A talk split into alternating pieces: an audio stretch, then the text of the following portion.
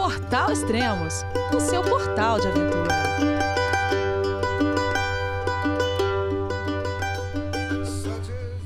Bom dia, boa tarde, boa noite, bem-vindo a Extremos, o seu podcast de aventura. Esse é o nono e último podcast da Teraroa, uma caminhada de 3.005 quilômetros na Nova Zelândia, que o Daniel Nogueira percorreu. Vamos falar com ele então. Olá, Daniel, tudo bem? João, é você, meu filho? Alô, pai. Eu consegui. Eu tô no cume do Everest. Eu vi, meu filho. Te acompanhei o tempo todo pela sua página Spot. A família de produtos Spot utiliza tecnologia 100% via satélite para manter você sempre conectado em suas aventuras. Fale de qualquer lugar do mundo através do Spot Global Fone e utilize o Spot Gen 3 para estar sempre rastreado e conectado aos serviços de emergência. Desapareça quando quiser, seja encontrado quando precisar. Saiba mais em findmespot.com.br.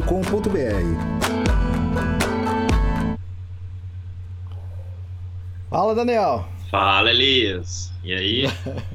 Beleza, cara. Ó, faz tanto tempo que a gente não fala, cara, mas faz tanto tempo. Tem várias teorias de conspirações aí. E fora teoria de conspiração, é, faz tanto tempo que a gente não conversa que o, o Spot Gen 3 agora já tem o Spot Gen 4 já. Pois é, tem que atualizar É só- esse comercial aí. Verdade. Lo- Logo, logo chega a nova vinheta. Então quem tá Já procurando um rastro... Ah. Hã? Não, pode Eu falar, tô- pode falar. Eu tô com o meu Spot X aqui, e mas agora já lançaram um novo Spot Gen 4. Quem quiser procurar é só ir lá no findmespot.com lá que vai encontrar. Ô, ô Daniel, eu recebi e-mails aqui de pessoas, mensagens de pessoas falando assim: pô, cadê o, o episódio final do podcast do Teraroa, né? E o pessoal já tava conspirando, falando assim: o que, que é? O Daniel tá guardando pro livro? Lá o final? Ah, pro livro. Não, não. Então vamos aí, vamos gravar, tamo aí. Foi, é, demora a correria de vida pós-trilha, né? A gente terminou, mas não parei desde que terminei. Agora que eu consegui parar e colocar as coisas no lugar pra gente conseguir guardar e gravar. Mas, mas é isso, não tem, tem, tem muita conspiração, não. Ó, hoje é dia 19 de dezembro. O último podcast a gente gravou dia 10 de junho, né?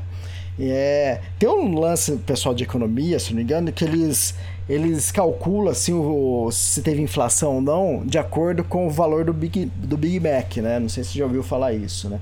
Então eles vê se em 1980 quanto custava um Big Mac e vê hoje quanto cus- custa um Big Mac. Eles têm uma noção do, da inflação dessas coisas.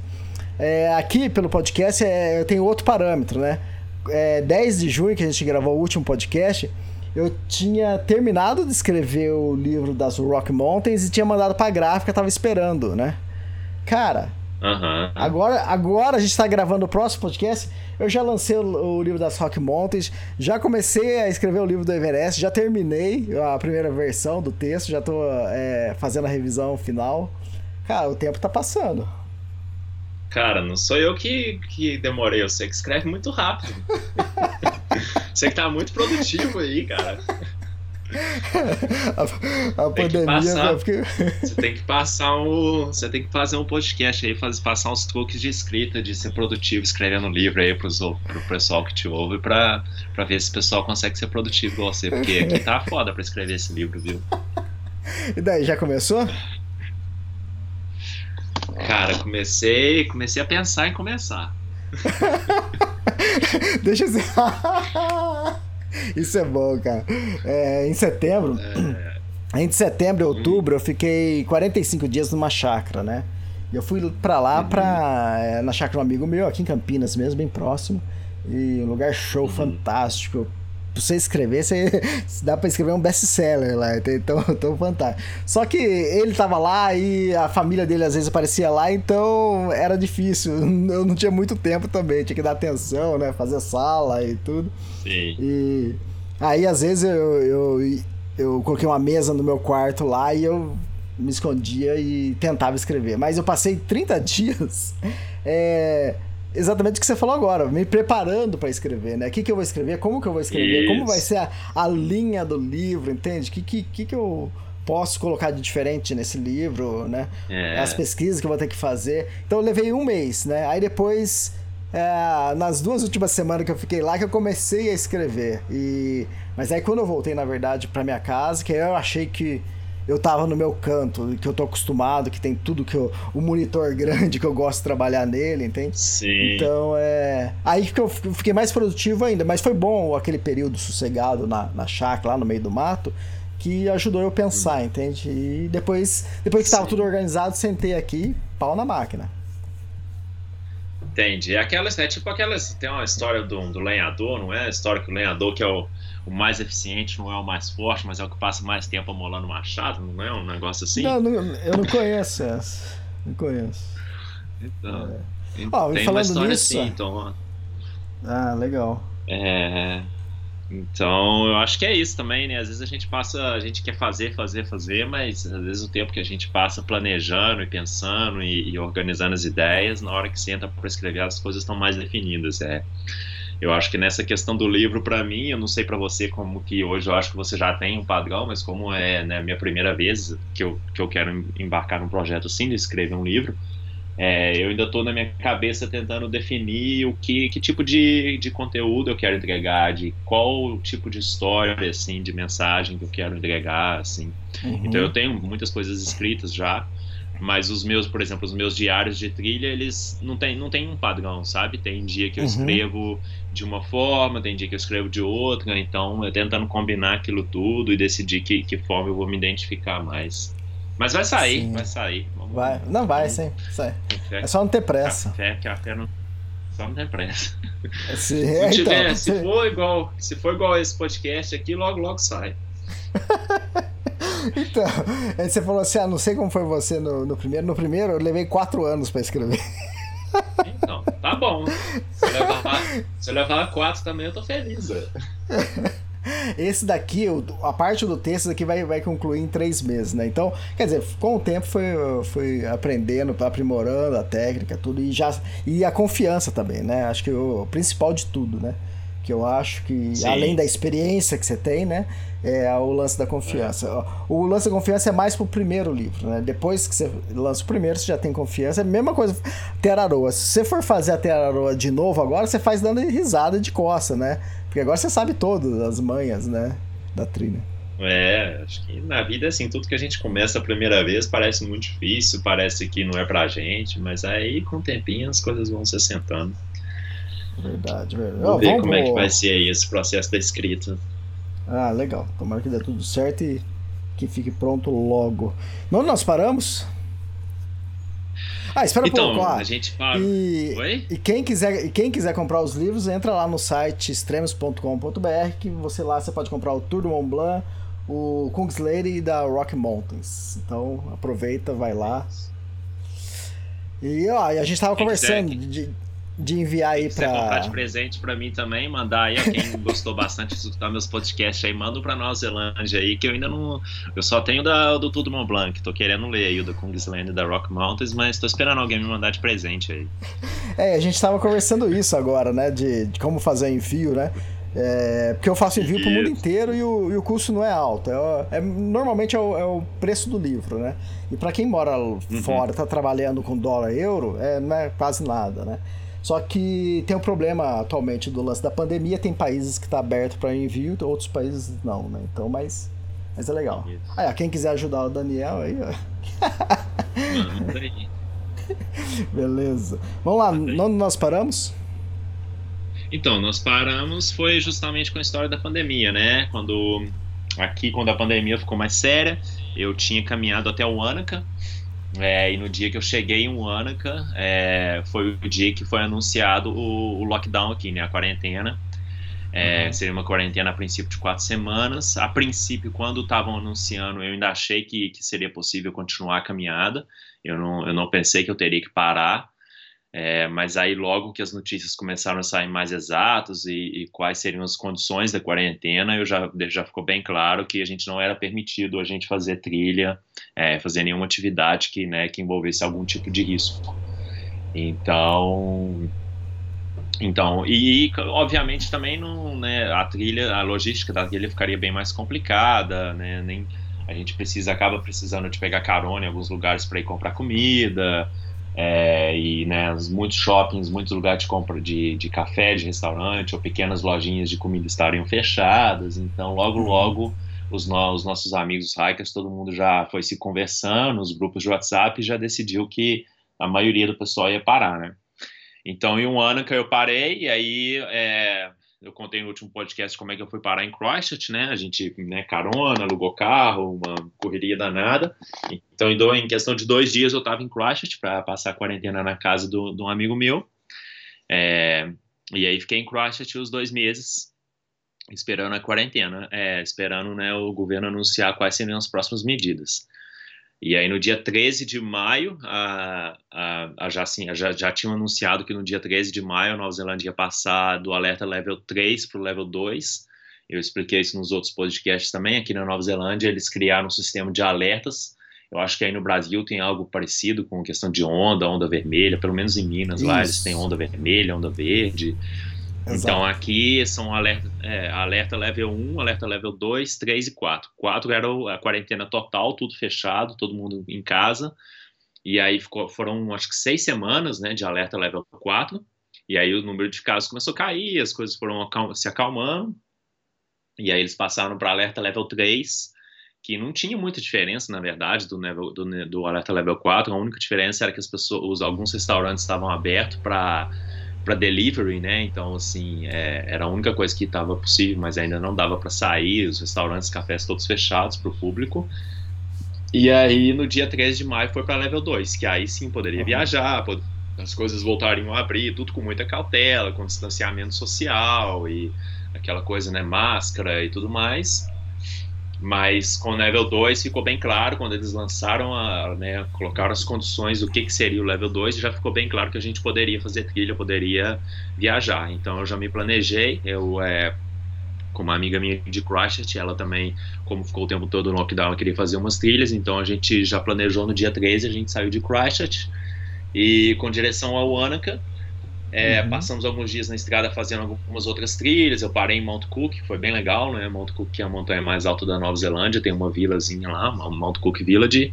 É, não faz parte da Teraroa. Eu não tinha passado em Mount Cook quando eu passei por lá pela trilha. Então dessa vez foi legal ir lá e revisitar né, a, o Mount Cook. Eu já tinha ido algumas vezes. É, foi bem bonito. E... É, é, muito longe da trilha? Oi? É muito, fica muito longe não, da trilha, Mount Cook?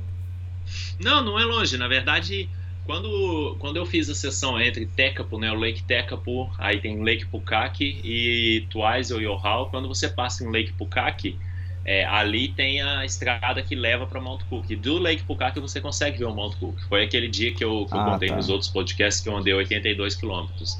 E dali é uns, acho que é uns 60 quilômetros até Mount Cook. Então, na verdade, muitos dos hikers que fazem a Teraroa, acabam fazendo essa, né, essa side trip aí, eles pegam, fazem esse desvio, pegam uma carona e vai para conhecer o Mount Cook. É, mas eu, como eu já tinha visto, na, ido na época, eu decidi seguir.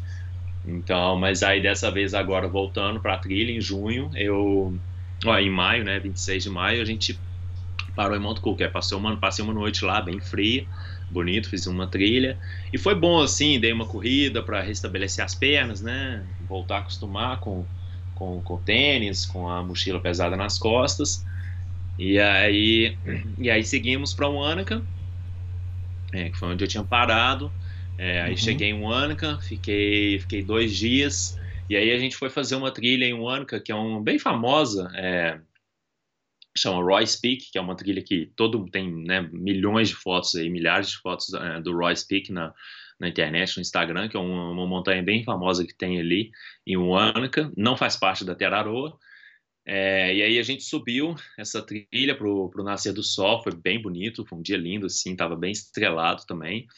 E, e aí na descida eu desci rápido, assim, para testando as pernas, e aí no dia seguinte, cara, minhas pernas estavam muito doloridas. E aí eu, essa minha amiga foi embora, eu fiquei já sozinho.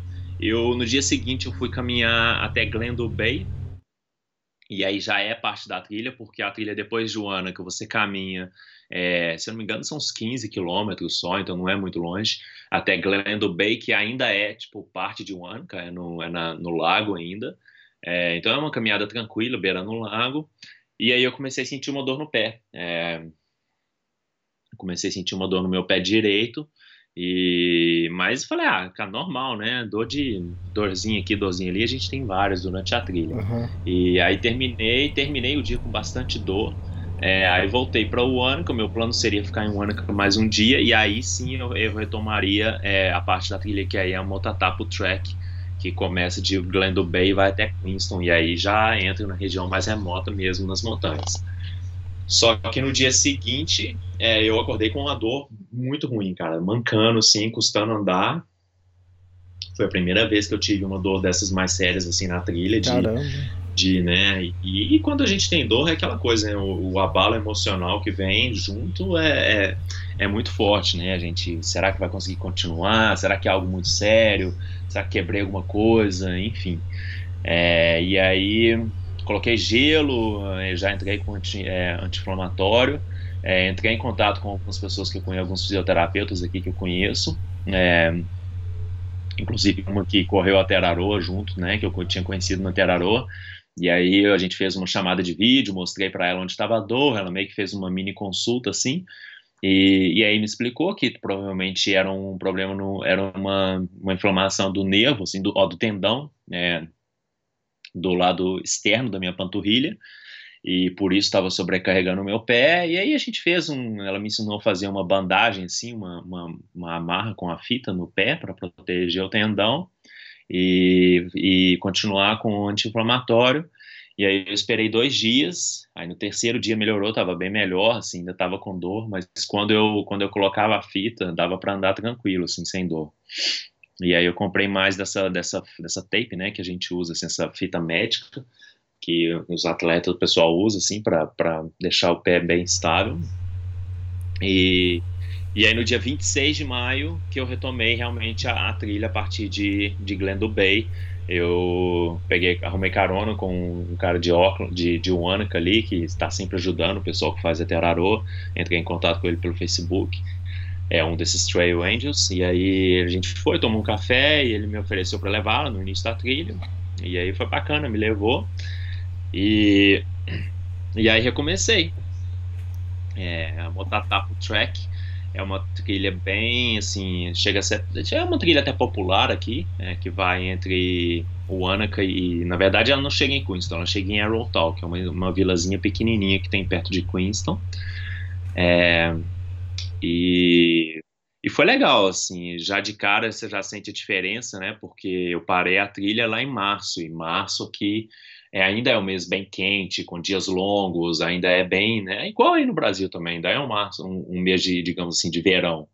É, mas é impressionante como que a diferença de dois meses e meio, né? Eu voltando no final de maio, já estava no outono.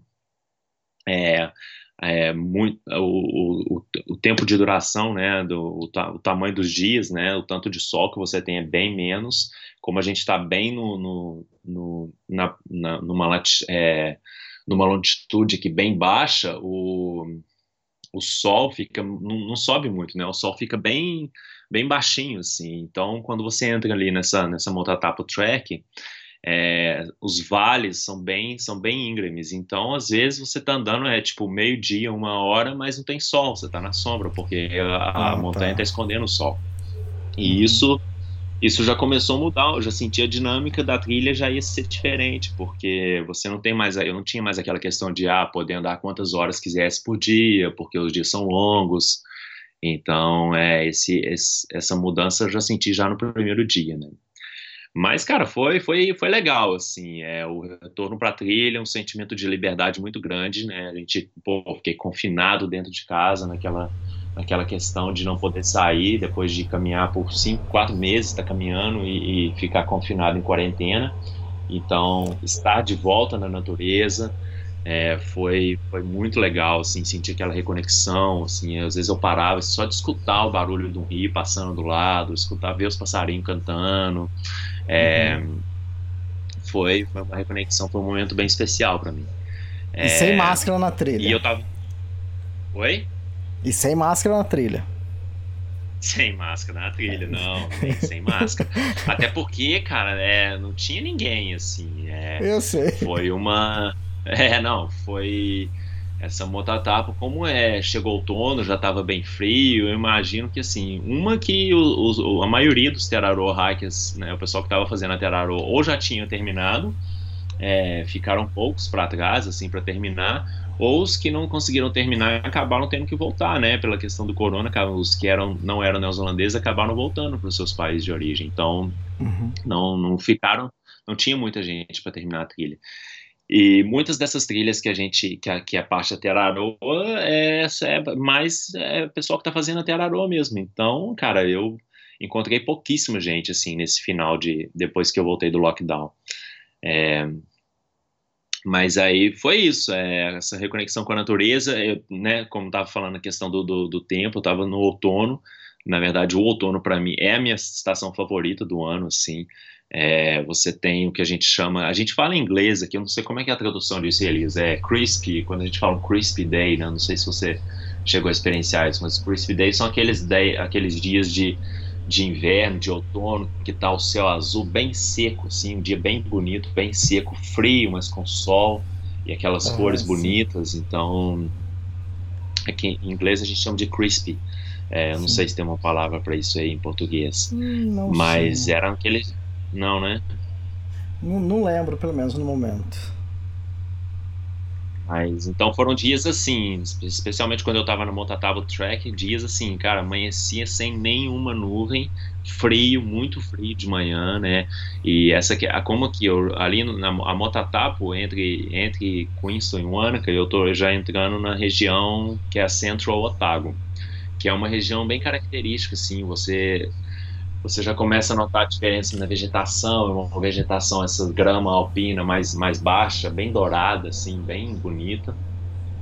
É, e os vales, é o que eu estava te falando, os vales são bem íngremes. E uma, uma diferença que, que entrando nessa região do centro Otago eu notei, até então, é, o padrão dos vales aqui, da, da geologia da, da Ilha Sul, elas meio que seguiam um padrão, os vales eram bem retinhos, assim, sabe? Bem uhum. um vale paralelo ao outro, então você sabe que você está andando numa linha reta.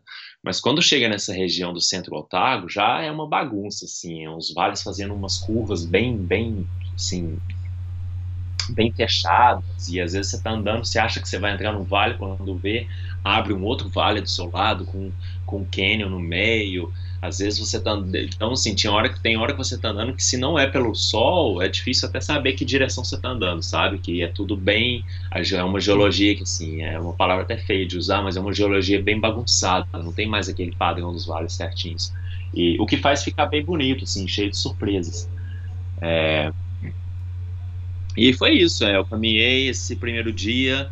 É, eu cheguei numa hut, tá, a temperatura estava mais baixa, e, e, uma outra coisa também é dessa questão dos, dos vales serem íngremes, é aquilo que eu estava falando, não, tem, não pega muito sol é, no inverno, então fica bem frio, assim, bem, bem frio mesmo, é, ainda mais na, nas partes mais baixas dos vales, onde tem os, os rios, né, então é, o rio e a água faz ficar mais frio ainda, você tem condensação, a condensação de noite congela, você acorda de manhã a grama está toda congelada, é, tem, tem né, partes, do, partes dos riachos assim congelam, então é, é qualquer pocinha d'água que, que fica no chão fica né, gelo puro, então nessa, nessa época do ano. Então, essa foi a maior diferença que eu notei, assim, voltando para a trilha depois do, do lockdown, né? Depois da quarentena.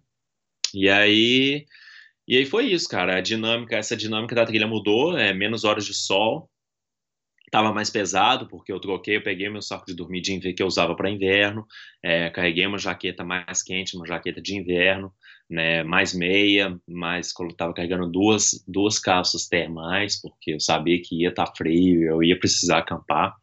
É, então eu fiz essa a Motatapo Track, eu fiz ela em dois dias. É, fiquei, fiquei em duas huts. Na primeira hut tinham duas pessoas, tinha um casal.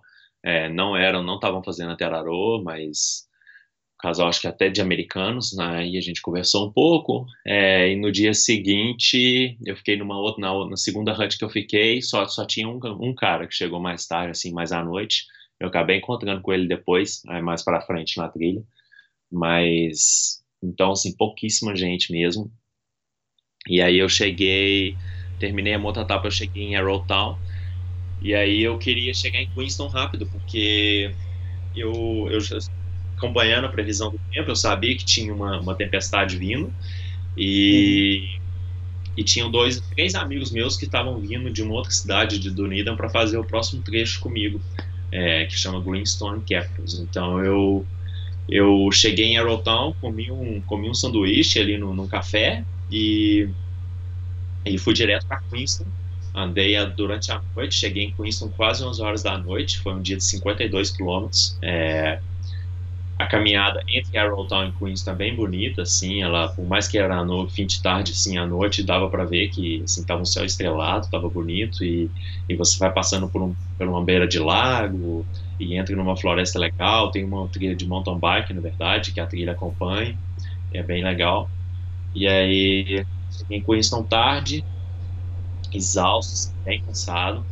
É, fiquei num hostel e no dia seguinte é, acordei de manhã ali em Queenston, tomei um café e já fui para Glenorchy, é, que inclusive é aqui a cidadezinha que eu estou morando agora. É, e eu vim para cá e daqui aí tirei um dia de descanso, né? Nesse dia não andei, esperei esses meus amigos chegarem, eles chegaram à noite e aí a gente foi para o início do. Porque aí entre Queenstown e Glenorchy é um daqueles trechos que, que não tem, digamos assim, a trilha dá, um, dá uma pausa, né? A trilha não tem uma conexão entre ah, tá. Queenstown e Glenorchy. Você tem que ou pegar um. Tem um barco que, que te leva de um lado do, do lago para o outro, o lago é, o Acatipo. Então você pode pegar um barco ou pegar carona, um carro e vai até o outro lado do lago para recomeçar a trilha, né? Uhum. E e aí, bom, mas aí eu encontrei com esses meus amigos, eles vieram numa van, a gente, a gente foi pro início da, da, da próxima sessão, que é a Greenstone Apples Track. Na verdade é só Greenstone, mas você, a maioria dos, do, dos hikers da Tiararô, né, escolhe fazer um loop, que é a Greenstone Apples, que é um circuito que tem, que aí você adiciona mais dois dias, mas, ou um dia, dependendo de quão rápido você anda, mas é uma, é uma, uma parte da trilha bem bonita também, que dá para adicionar, assim, como como uma, um extra ali, né? E aí e foi esse loop que esses amigos meus vieram fazer comigo. Foi bem bonito, bem bonito. A gente acampou o primeiro dia no, na floresta, bem remoto, assim, bem campo selvagem mesmo. É, e foi legal. Tava frio, bastante frio, mas é interessante que a gente achou esse camping, esse, esse essa, essa parte plano assim no meio da floresta e, na verdade, o frio que mais incomoda nessa época do ano, no outono, inverno, aqui na Nova Zelândia, se você for acampar, é a condensação de manhã, né? Ou até fim de noite, assim, cara. Porque você vai acampar, tudo fica molhado, a barraca fica molhada, uhum. a sua jaqueta começa a molhar, então aqui tem muita, muita condensação. E aí os, o, o, segredo para escapar disso é você achar um camping bem coberto de árvores, né? Você achar, você conseguir acampar debaixo de árvores. E aí a gente achou essa floresta com umas árvores bem grandes assim. E a gente montou e, cara, impressionante como que a gente não pegou zero, zero de condensação, assim.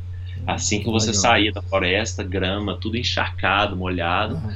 e dentro onde a gente não tinha nada. E foi legal, fogueira, batendo papo até tarde, trocando stories. Esse, esse meu amigo que fazia a trilha comigo, esse pedaço da trilha, ele é, ele é geologista, tem, tá fazendo, estudando um PhD, e então ele entende muito assim da natureza, de geologia, de né, da região ali. Então ele explicando várias coisas sobre sobre as pedras, sobre como é formado. Enfim, foi uma quase que um, uma aula prática ali de geologia. E foi, foi legal. Joia. E aí, e aí acampamos esse dia. No dia seguinte ficamos na Greenstone Hut. É, fizemos um completo e passamos por um, para um passe ali, é Macala Saddle, que é um passe acho que de 1.000 e 1.100 metros de altitude, tem um visual bem bacana também. E aí descemos, seguimos um outro vale, e aí ficamos nessa Greenstone Hut. Na verdade, a gente acabou acampando fora da hut. Essa foi a hut que estava, a única hut que estava cheia, assim, com mais gente depois do lockdown, foi essa, essa Greenstone Hut. Mas é uma hut bem popular também, assim, então já era esperado que ali ia estar cheia. Mas não era de, de Tiararô Hackers, não. Era só o pessoal fazendo, fazendo trilha de fim de semana mesmo. Uhum. É. E aí dali eu me despedi desses meus amigos, eles voltaram, né, para terminar o loop, e, e aí eu segui sozinho. É, e a partir dali eu tinha que chegar, eu queria chegar no Mavora Lakes, É, eu sabia dessa tempestade que estava vindo, assim, ela estava né, no mapa ali de longo, de longo prazo, ela estava crescendo e chegar em dois dias. Então, esse próximo trecho, para eu chegar na próxima cidadezinha, que é Tianon, é, normalmente o pessoal faz em dois, três dias, mas ela, a tempestade chegaria no final do segundo dia. Então, eu decidi fazer dias longos. É, primeiro, vou chegar em Mavora Lakes. É, Mavora Lakes. Então, é, entre Grandstone e Mavora Lakes é uma região bem remota, assim, é uma trilha que não é uma trilha tipo famosa que as pessoas vão para fazer. Ou a pessoa, o pessoal faz o lado daqui, que é o lado de Grandstone, ou o pessoal vai pelo outro lado, lá de baixo, e faz a parte do Mavora Lakes, assim, tem várias trilhazinhas legais. Mas a trilha que conecta essas duas partes, assim, no, no meio, é só quem tá fazendo até Araru mesmo, sabe? Uhum. Então, com umas rutszinha pequenininha, bem remota, é uma trilha bem, nem é tão bem marcada assim. Então, eu, came, eu caminhei o dia inteiro, 36 quilômetros, não vi uma pessoa, assim, o dia inteirinho. É, e uma, uma sensação de, de estar remoto bem grande, assim, não tem nada, se olha no visual, é só montanha, é, só, é um vale bem grande, assim, com montanha dos dois lados.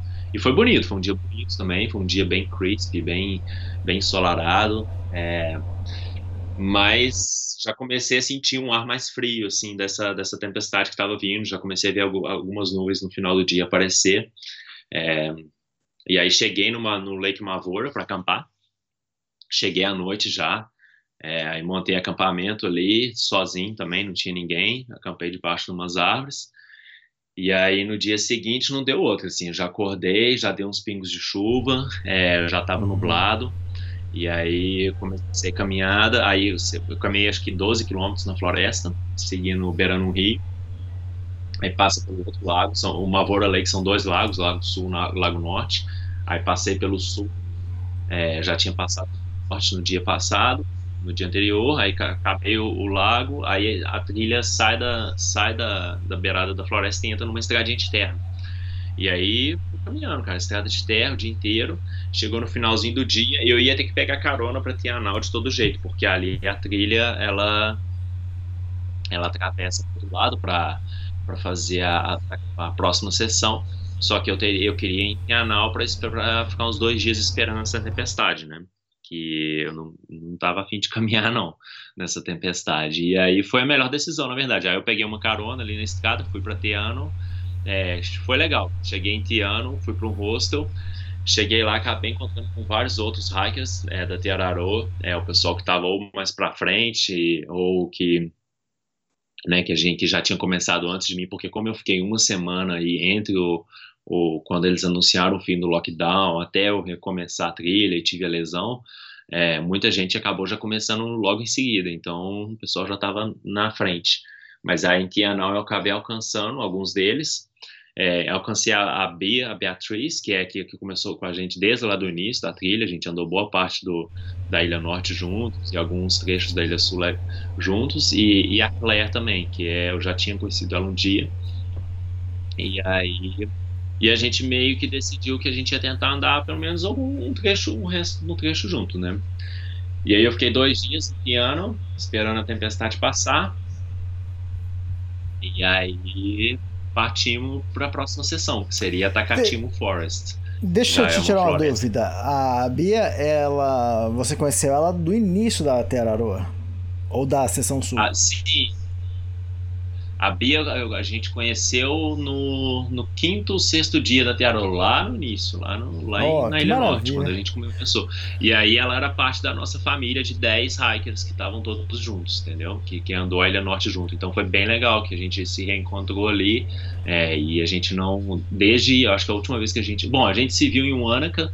É, da, quando eu quando a trilha quando eu tive que parar a trilha pro lockdown ela também estava em Wanaka só que ela recomeçou antes de mim na volta. Uhum. E eu nem sabia se eu ia conseguir alcançar ela. Mas aí ela acabou fazendo umas trilhas, é, fazendo uma, umas outras trilhas que não são parte da Tiararoa, então deu tempo da gente alcançar. Legal, imagina a, a conexão de vocês, né? De saber que os dois Sim. começaram junto. E é, é, aquele tipo de. os melhores amigos dos últimos tempos, né? Exato, foi legal, porque assim, muito. Como da nossa família, né, a gente chama família dos 10 lá, que, que começou a trilha junto, praticamente todo mundo já tinha acabado, né? Então só tinha sobrado nós dois. É... Aí mais uma que, que acabou que não ia acabar, que ela, ela decidiu que não ia acabar naquele ano, ele ia acabar essa temporada agora.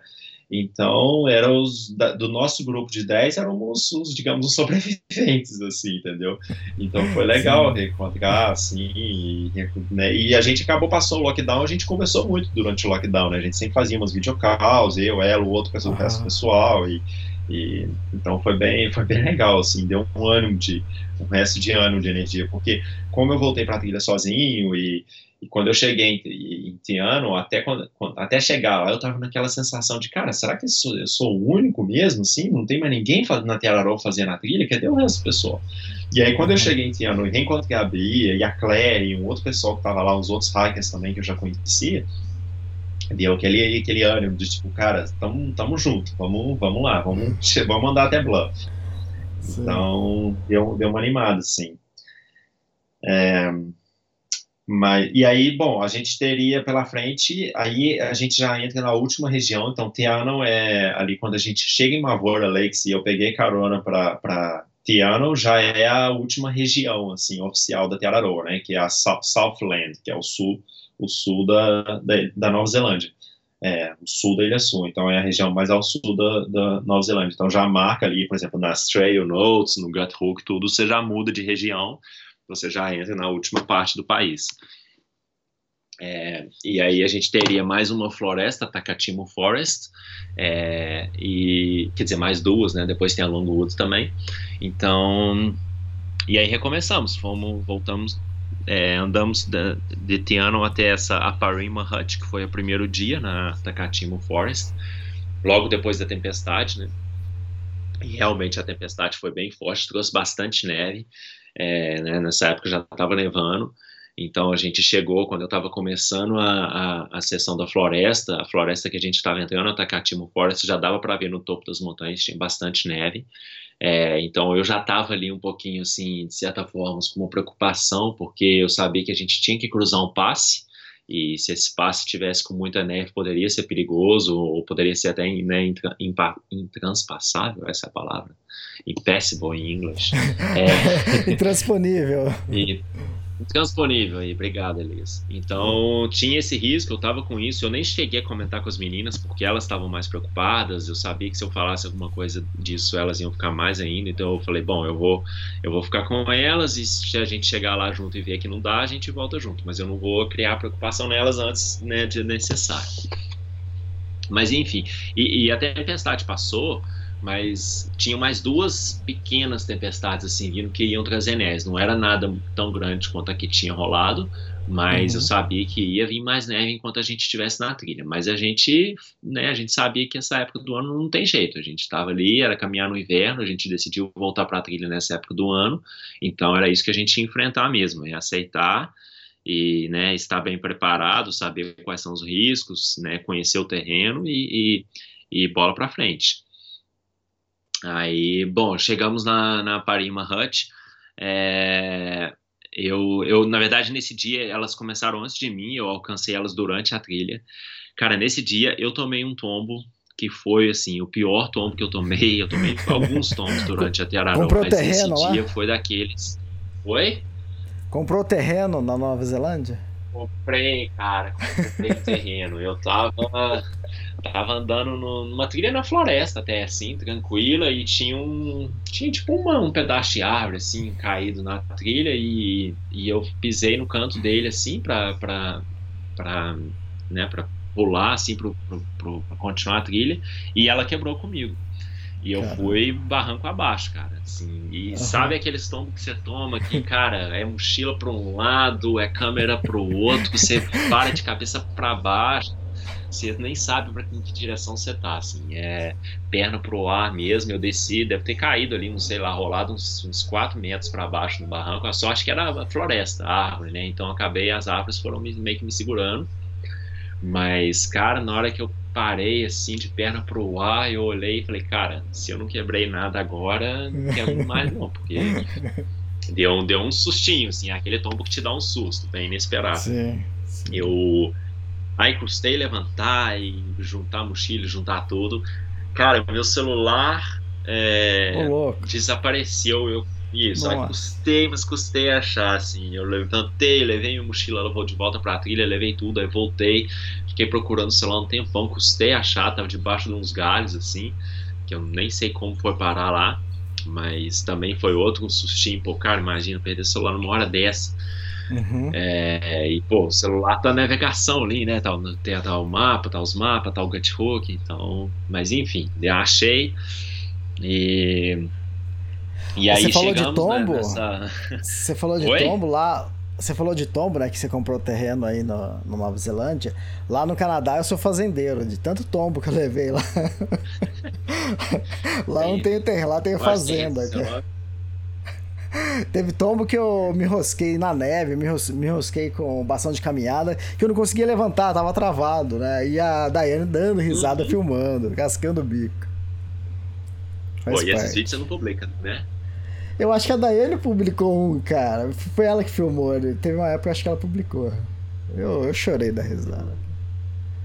É, eu tenho vídeo, sim, né? Porque eu, assim que eu caí, que eu parei, que eu vi que eu tava bem, eu liguei a GoPro, assim, né? Que a GoPro fica uhum. sempre no, no meu. Eu, eu, carrego ela no peito, assim, naquela. na alça da mochila. Aí eu liguei, eu tenho um videozinho na GoPro desse tom. Mas eu vou publicar aí. é, mas é isso, aí, bom, enfim, não, não, machuquei, não tinha nenhum machucado sério, foi só o susto mesmo ali de adrenalina na hora. Então, continuei a caminhada, aí alcancei as meninas, passei elas na frente, falei, ó, vou na frente, chegar na, na, na, na hut, eu acendo a lareira, um pôr do sol lindo, lindo, assim, é aquelas nuvens de, de tempestade já chegando, então as nuvens ficaram bem, bem rosa, assim, bem vermelhada, foi bem bonito o pôr do sol nesse dia. Aí descemos para a hut, a hutzinha até bem legal, assim, pequenininha, acho que com, sei lá, seis camas, e tinha uma lareira, bastante, bastante madeira ao redor, então acendemos a lareira e, cara, os pés encharcados, né, porque essa Takatimo Forest é uma, é uma dessas, essa região do sul da Nova Zelândia é uma região que recebe muita chuva, e mesmo no verão não tem tanto sol, assim, recebe, tem sol, mas é uma região que fica muito molhada, então as florestas, né, né tem muito, muita lama, muito, é o, é, muito bog, assim, né, aquela região de bastante é, é, enfim, bem frio. Então, brejo, né? Brejo que a gente fala em português. Então, pé molhado todo dia. Então, foi bom, assim, acender a lareira, colocar meia, tênis para secar. Então, e aí foi legal. Passamos a noite. Aí, dia seguinte, a Parima Hut até a próxima hut, que era Lower Wairaki Hut. Era um dia curto, de 13 quilômetros. Tinha a possibilidade da gente continuar é, passar essa outra hut e, e, e, passar o passe. A gente tinha um passe para cruzar, que seria depois dessa próxima hut, e, e descer para a próxima sessão já nesse mesmo dia. É, o que é o que eu queria fazer, assim. Então eu saí, fui na frente, é, mas as meninas estavam bem lentas, assim. Era uma, era uma essa floresta tem muito, muito sobe e desce, mas não, não são íngremes, mas é aquele sobe e desce chato, cheio de raiz, que às vezes você tem que usar as mãos e e as meninas estavam, é, eu também estava lento. E, uhum. Então, mas aí eu cheguei na, eu cheguei na hut é, bem cedo e, e, tinha a possibilidade, né? Eu não, a gente não tinha nenhum compromisso, assim, até então a gente não tinha ainda firmado tipo um compromisso de andar junto até o final. Então eu falei para elas que dependendo eu seguiria em frente. Então a gente não tinha nenhum compromisso. Então eu cheguei na hut com a possibilidade de de, de deixá-las para trás e seguir sozinho. É, e aí tinha algo, né, cara, foi, foi inclusive um dia que eu fiquei, assim, mentalmente, assim, foi bem difícil para mim tomar uma decisão, porque, porque o que que aconteceu? Eu sabia que a tempestade maior estava vindo, é, eu sabia que a gente tinha o um passe para cruzar, e aí eu falei, cara, eu posso arriscar me separar delas agora e torcer para que elas também vão é, continuar, é, eu sabia que se eu esperasse elas chegarem, elas não iam querer continuar de jeito nenhum, porque elas, né, elas queriam ficar ali com mais conforto e tal na hut antes de cruzar. Já o dia estava, por mais que era um dia curto, estava cansativo. Então, e aí, então assim, ou eu, eu seguia né, meu caminho, mas e aí eu corria o risco de ficar preocupado com elas, de saber se elas conseguiriam cruzar o passe ou não. Né? Ou eu ficava na hut com elas e a gente corria o risco de, de ficar agarrado ali, né? Porque eu não sabia qual seria essa situação da tempestade. É uma região, essa região de Southland é uma das poucas regiões que eu não, eu não tinha explorado, eu não conhecia muito assim, não sei como é que funciona muito essa questão de neve ali na região, de quanto de neve eles recebem. Então, era uma grande ponto de interrogação, assim, o que, que a gente ia enfrentar no, no, nos, nos dias seguintes, sabe?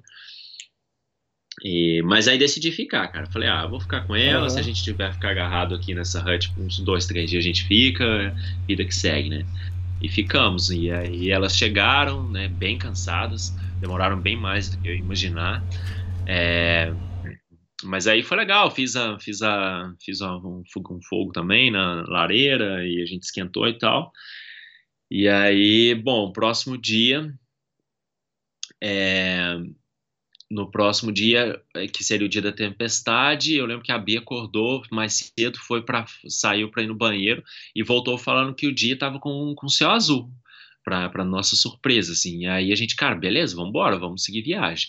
Só que no tempo da gente arrumar café da manhã e, e tudo mais, já começou, cara, já veio nuvem e já começou a nevar. Então começou Caramba. a nevar com a gente ali na hut.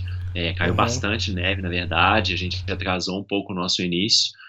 E aí, mas aí passou, foi meio que tipo uma nuvem assim carregada que passou com neve e, e limpou de novo. E aí a gente começou, a gente que a gente começou até mais tarde, eram umas 9, 10 horas. E cara, nesse dia é, a gente eu entrei, a gente entrou num trecho de um brejo assim, uma, que não era floresta, era mais aberto, seguindo um riacho. E aí, cara, você andar numa, num brejo com, com, com uma grama, assim, tipo, na altura da canela, que é uma mistura de brejo com gelo, com neve. Cara, mas o pé gelou, mas gelou, mas gelou. e eu não tava, não tava no, sabe, no estado mental, assim, dos mais felizes, e, cara, aquilo começou a drenar minha energia, e eu acho que foi, assim, provavelmente uma das poucas vezes durante a trilha que eu falei, cara, o que que eu tô fazendo aqui, que loucura, pra que isso, né? É, não, foi uma das poucas vezes, assim, que eu me questionei, assim, sabe, aquele questionamento mais sério mesmo, assim, de, cara, o que você tá fazendo aqui, pra que fazer essa trilha, pra que, que loucura, pra que passar por isso, sabe? É, por que vocês colocam em situações desse jeito? Então, e, então, assim, é aquele, aquele momento que acontece e que você tem que respirar, né, e, e aprender a lidar com ele, assim, é, um, é como se fosse um monstro,zinho que tem ali na nossa mente, que vem, que acorda, e a, eu acho que nos, vem para nos ensinar muito também, né, nos, nos ensinar a ter calma, a ter paciência, a saber que é parte da experiência isso, né, então eu uhum. continuei caminhando, não tinha muito o que fazer, ele estava frio, é, e eu sabia que tinha uma floresta logo em seguida, que provavelmente dentro da floresta o terreno ia ser melhor, menos frio. Então foi isso, continuei caminhando, acho que uns 40 minutos assim, nesse, nesse, nesse brejo. Cara, o final, o meu pé, não sei se você já teve essa sensação, Elias, para quem já caminhou aí com, no, no, no, ah, numa região mais gelada, mas o pé você fica com. Eh, você, claro que a sensação nos dedos, o dedão do pé já, já era, né? Já foi embora há muito uhum. tempo. Mas Sim. chega um ponto que a sensação é que o seu pé é um pedaço de tábua, assim, é uma pedra inteira, assim. Você não consegue mais distinguir o que, que é o que, sabe? Você só tá pisando e a, a, minha sensação era que o meu pedaço, o meu pé inteiro, ele era uma pedra, assim. Você não, não sente mais nada. E, e é até perigoso, na verdade, né? Mas, então, mas continuei caminhando, falei, cara, o melhor que eu posso fazer aqui agora é continuar movimentando o pé. E aí você, né, eu, você tem que ter e a concentração mental que isso leva, porque o que que é a instrução, o que que eu, né, que eu sei que, que é o melhor a se fazer nesse momento é você continuar, né, tentando comprimir o seu pé e soltar, comprimir e soltar para mandar sangue para os dedão ali, né, para não para não dar para então assim é concentração total para não, não esquecer de continuar pulsando né mandando força ali pro pé. Então até chegar na floresta. Aí bom chegou na floresta aí já era né uma, como a floresta já a drenagem de água já é melhor a trilha já fica mais seca é, então não estava mais enterrando o pé dentro d'água. E aí aos pouquinhos né aí que vem a grande né a gente aquele debate de andar com com bota ou com tênis, se você tá com bota ali naquela região, a bota ia molhar do mesmo jeito, porque você tá Sim. tá afundando o pé na, na, na, na água quase que na canela, quase que na canela. Então a bota vai molhar. Chegou na floresta, quando a trilha está mais seca, o trail o tênis de, de trail run, ele vai ser, ele vai, né, drenando e quando vê você nem sente mais que ele está molhado. Isso. E aí isso foi bom, porque né, a gente começou a subir é, a floresta e aí o, o, pé, a perna voltou a esquentar, o pé voltou a esquentar e aí voltei a ter né, a sensação no pé.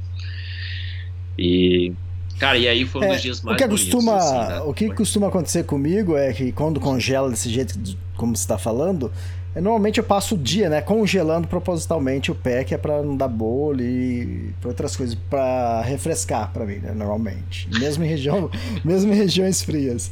O que acontece quando eu entro no saco de dormir para deitar, cara, o pé começa a descongelar e a circulação começa a voltar, cara. Começa, parece que você tá enfiando agulha no pé, cara. Começa a dar agulhada que. Não, é terrível, cara. Sim, sim, é. Eu senti isso foi no, foi no final, quando a gente fez uma fogueira lá, lareira, e aí a gente colocando o pé assim na frente da fogueira, e cara, que, que sensação. É, é aquela dor gostosa, né? A dor. É. Quer dizer, você falou, é uma. Ela dói, mas ao mesmo tempo você sabe que tá esquentando, né? Então, assim. Isso fisicamente é ruim, mas mentalmente é, você fala, nossa, que maravilha. Meu pé tá vivo. não, não, perdi. É assim não perdi nenhum dedo, tá tudo aqui.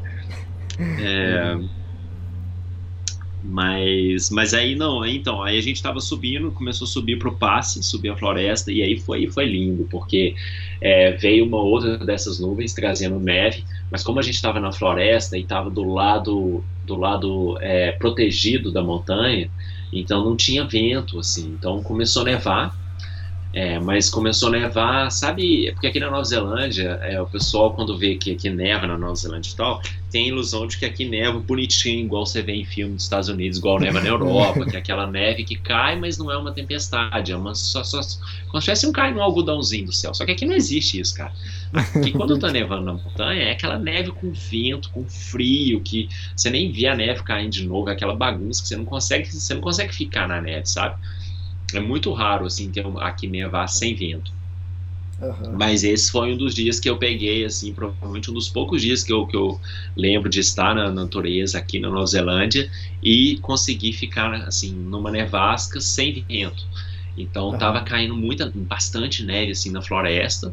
É, e é, era neve suficiente para adentrar a floresta mesmo, deixar o chão da floresta, as plantas todas cobertas de neve, mas uma paz, um silêncio, assim, sem vento, bem calmo. Foi lindo, lindo, lindo. Eu postei alguns stories no. É, eu tenho alguns vídeos desse dia, foi bem bonito. E aí a gente foi subindo e o tanto, obviamente, o tanto de neve só aumentando. E ali era o grande ponto de interrogação, né? Ali era como estaria o passe, qual seria a condição da neve, será que dava para cruzar, será que não dava, né? Será que precisaria de crampons? Obviamente a gente não tinha crampons, não tinha ISEX, não tinha nada.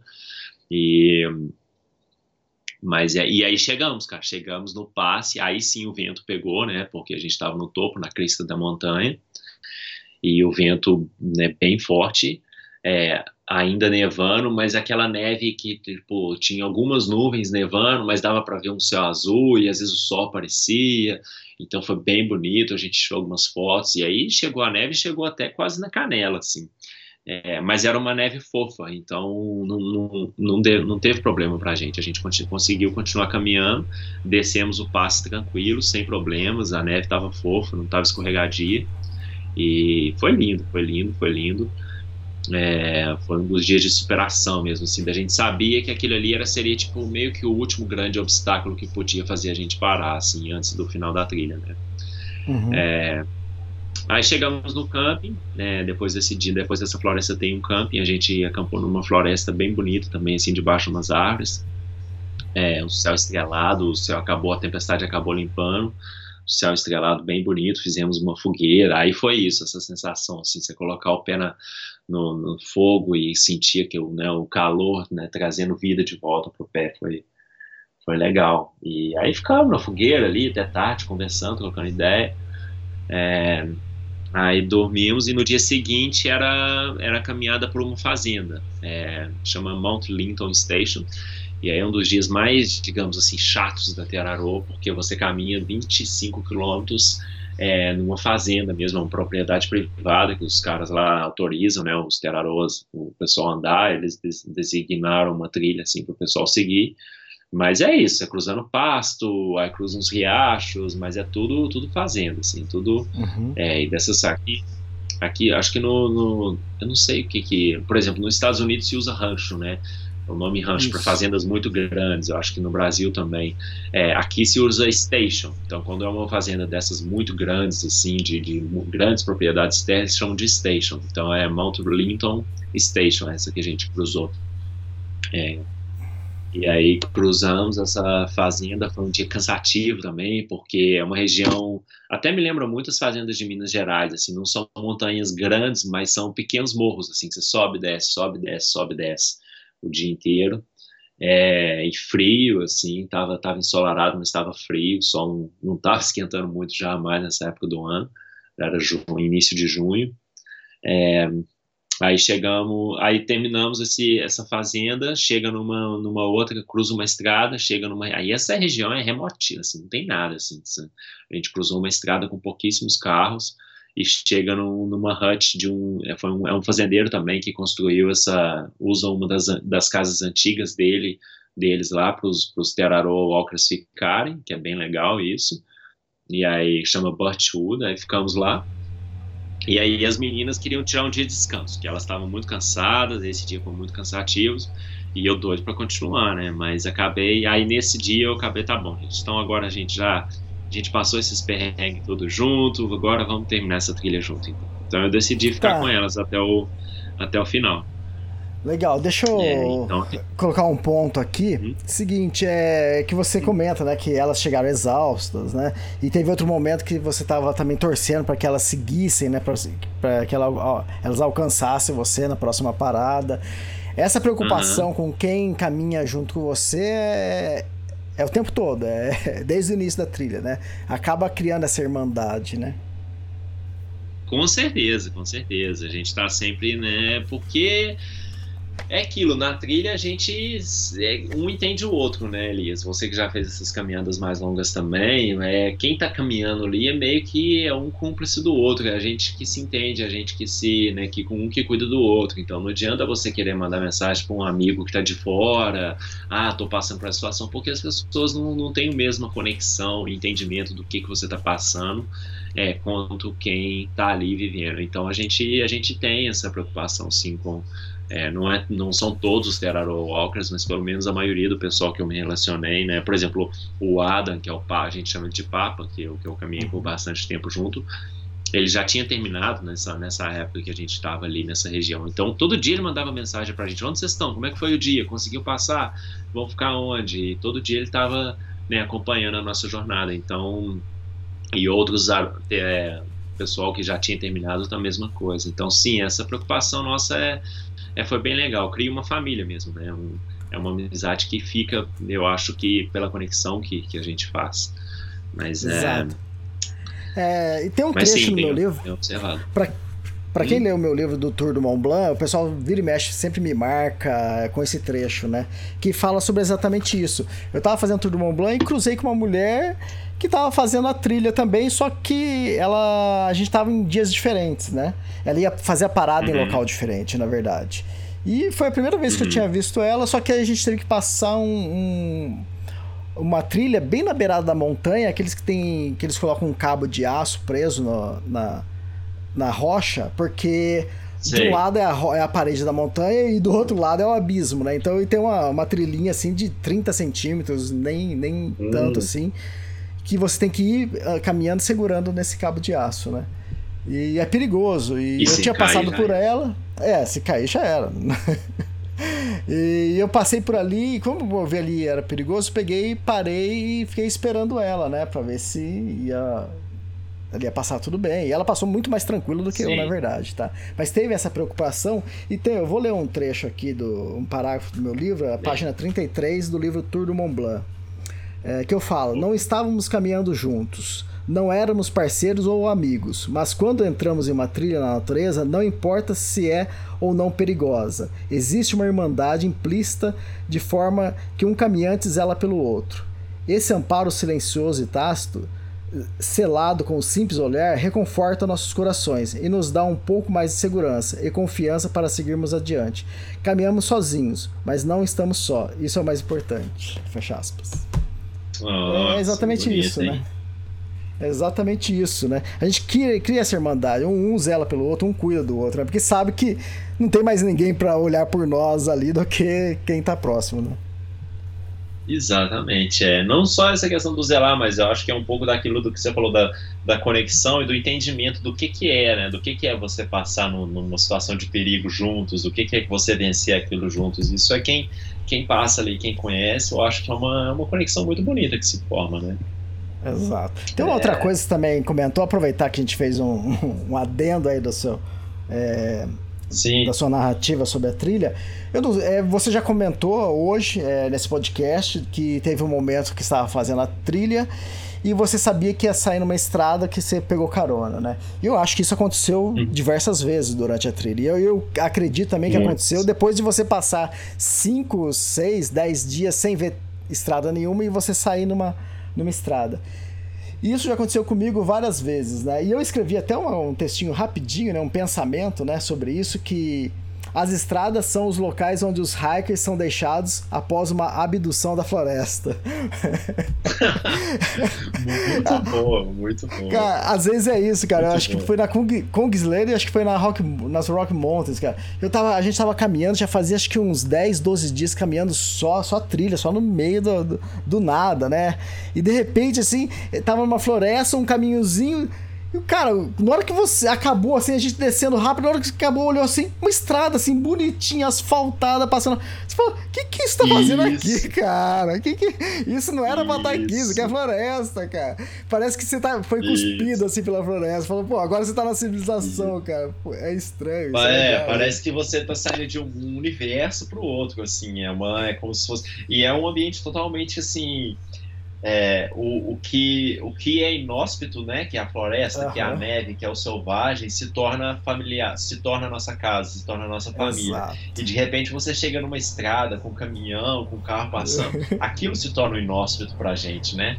Aquilo se torna o. Cara, isso, isso não é nosso meio ambiente. A gente quer o outro, a gente quer a, faz, a floresta, a gente não quer isso. Aham. Então, assim, como que. Eu acho que isso mostra um pouco como que tudo é nessa. Né, até na vida mesmo, assim, é tudo questão de perspectiva, né? Às vezes você. O que, que é o selvagem, o que, que é o. O, o que, que é a aventura. né? Então, pra Aham. gente entrar ali e sair, porque a gente caminhou o quê? três dias nessa floresta, com lama, com barro, com neve, fazendo fogueira. E só a gente, cara, a gente nesse trecho da floresta, que a gente que tava nós três, que a gente passou a neve e tudo, a gente não viu ninguém, a gente não cruzou com nenhuma pessoa, nem- nenhuma das duas direção, das direções. Então, assim, e aí cruzamos essa fazenda inteira, é, e aí quando a gente acabou a fazenda, assim, no finzinho do dia, a gente já começou a entrar num lugar mais, mais, mais assim, que dava para ver que era mais habitado, aí tinha uma estradinha de terra, e quando vê, se avista uma estrada e carro passando, barulho de caminhão, e cara, que, que isso, que mundo é esse, que que diferença, né? Assim, é, é você começa a entrar num ambiente que já se torna é, menos familiarizado, assim. É interessante essa reflexão. É legal também, na, foi na Kungsleder, né, que a gente tá, acho que fazia 12 dias que a gente tava caminhando sem ver nada, né, de estrada, só, só mato, só Uhum. trilha, né. É mato, modo de dizer, né, porque região alpina normalmente é aquela graminha baixa, né. E, e a gente caminhando, de repente a gente, a gente começou a escutar um barulho, um barulho estranho, eu falei, que que é isso, cara, né. E a gente não tava sabendo, né, se, ia, se aquele dia ia cruzar a estrada ou não. E o barulho, um zumbido, né? Falei, que isso? Mas o que, que é? Tava dando eco. Eu tava passando um caminhão numa estrada longe e tava dando eco e a gente não sabia o que, que era esse barulho. Depois, chegou o momento que a gente chegou a avistar o caminhão, né? E depois de tantos dias no meio do nada, né? Você escutar isso, você fala assim, nossa, cara, que diferente, que coisa estranha, cara. Exato, é, exatamente. É, então, aí. É, assim. É uma, uma relação bem de, de sei lá, de, disso mesmo, do que que, do que que se torna o conforto, né? De que, em que ambiente você se torna mais confortável, assim. É, a gente, eu lembro muito também de algumas situações na trilha da gente chegar numa que a gente, né, o, o- essa questão do true hiking, né, das trilhas de longa distância, é aquela, é o, é o, é o famosa linguagem que eles usam que é o hiker trash, né, quer estar sempre sujo, roupa suja, roupa rasgada, andando, né, tudo sujo. Então a gente meio que acostuma com isso, né?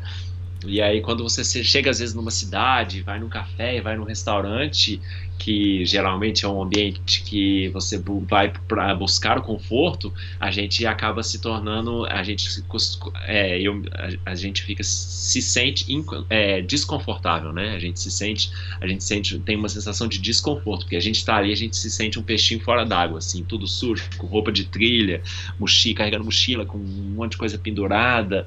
E aí você entra num café todo chique, todo arrumadinho, num restaurante para comprar comida, às vezes até em supermercado, tá todo mundo ali bem arrumado. Então. Aí o problema é, é quando. Eu acho que é mais ou menos. Hã? Aí o problema é quando você entra no banheiro assim, você dá de frente no espelho, você olha assim e fala, cara, quem é isso aí? Exatamente, é. O que, que eu tô fazendo aqui, né? É, é legal essa, essa é. relação, né? Sim. Voltamos Mas é. Não, então, e aí, bom, paramos, chegamos na sexta, aí tiramos o dia off, aí, bom, aí aconteceu algo bem legal também, que eu até postei no, lá no, no, Instagram. Foi, é, a gente tirou, a gente tava nessa região que a gente tava ali no, no, sul da Ilha no Sul, é uma das regiões mais remotas do país, assim, tem umas, tem umas cidadezinhas minúsculas, minúsculas, minúsculas, é, então a gente estava essa essa estrada também, a gente cruza a estrada e aí chega nessa Birchwood Station, que é uma fazenda gigante também, mas não tem nada, é só fazenda e estrada, não tem nada, é no meio do nada. E e aí a gente, como a gente tirar um dia off, a nossa comida não ia ser o suficiente para continuar, então a gente teria que é a atração, né, que é vocês pegar carona para ir comprar comida na cidade mais próxima. Só que no Gut Hook já tem uns comentários ali que pegar carona nessa estrada era difícil, que as pessoas não conseguiam, que tinha gente que desistia e blá blá blá. E lá vai eu e a, a Beatriz falou que não queria pegar, que não queria ir para a cidade, eu e a Claire, eu sempre gosto de ir para essas cidadezinhas. Para mim, é, explorar e conhecer, eu não tenho essa questão de só, só quero explorar a natureza. Eu também gosto de ir, conhecer uhum. cidadezinhas pequenas e, né, e explorar uhum. ali, ver o que que tem. Curiosidade mesmo, assim. É, então eu falei, não, eu quero ir, cara. Mesmo que não precisar comprar comida, eu vou ficar aqui o dia inteiro fazendo o quê no meio dessa fazenda? Não tem nada para fazer aqui. É, eu vou. Aí fomos pegar carona. Fomos tentar pedir carona. E é legal, né? Aí que vem a positividade, que as pessoas Exato. acreditem ou não, para mim sempre funciona. Eu brinquei. E a Clé, a Clé é uma pessoa muito positiva também. Então é, a gente legal. falou, e aí, Cleia, Gut Hook aqui tá falando que ninguém consegue carona. Quanto tempo você acha que a gente vai continuar conseguir carona? Ela foi. E ela é uma pessoa, a Cleia é uma pessoa engraçadíssima, assim, ela é da África do Sul. Ela é. É, uma pessoa, um, um caráter muito engraçado. Ela falou assim: olha, Daniel, eu acho que uns oito minutos. Eu falei, pô, Cleia, você tá ah, bem legal. otimista, né? Aí Tá, tá, bom, paramos, pra, paramos na beira da estrada. Cara, cinco minutos para o caminhão, caminhão de um, um senhor que está carregando lã. É, parou pra gente e pode subir, vamos lá. E aí, falei, cara, teve muito lugar que é muito mais popular e vai muito mais carro que aqui, que a gente demorou muito mais que isso para pegar carona. É, é aí pegamos carona de... até a próxima é. cidadezinha.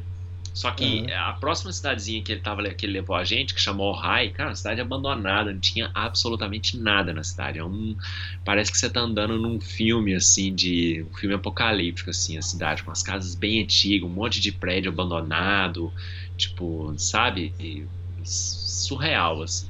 E. Uhum. E ele ia largar a gente ali, e ali não tem nada para comprar comida, não tem supermercado, não tem, não tem mercado, não tem posto de gasolina, nada.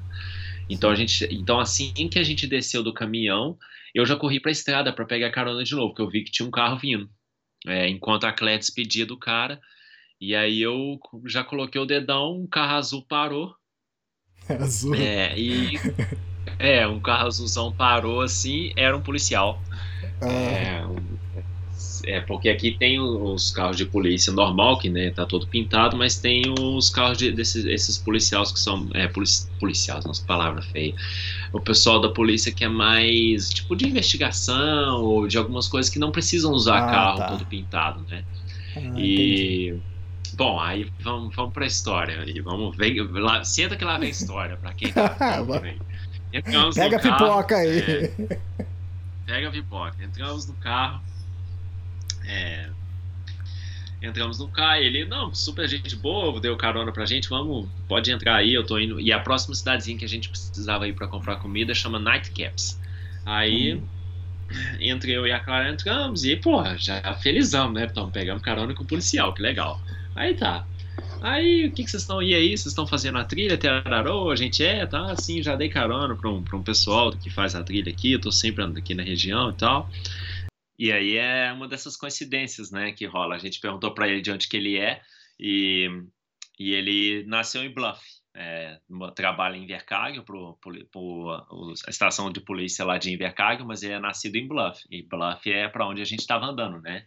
É o final da trilha, é o final da Teraroa. Então a gente já ficou com aquela é, aquela coisa, oh meu Deus, tudo agora é Bluff, Bluff. Mas enfim, é, e aí, conversa vai, conversa vem, a gente perguntou, ele, né, ele abre, falou que estava trabalhando, aquele dia a gente perguntou o que, que ele estava fazendo, assim, ele estava bem aberto com a gente, aí ele, ah, eu estou investigando um assassinato, é, eu estava tava fazendo umas entrevistas ali na região, estou investigando um assassinato, é, inclusive Caramba. um assassinato que a gente... Oi? Que situação, hein? Vocês entraram no meio de um assassinato, de uma investigação.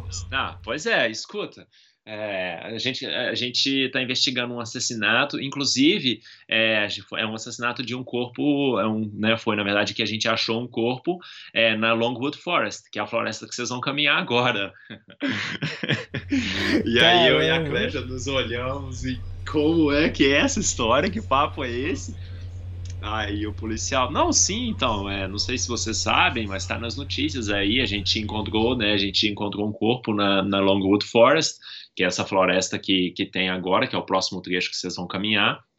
É, e a gente não sabe qual é a história, não tem, não tem suspeita de nada, mas é um corpo que a gente achou o corpo enterrado lá, depois de denúncias anônimos e tudo mais.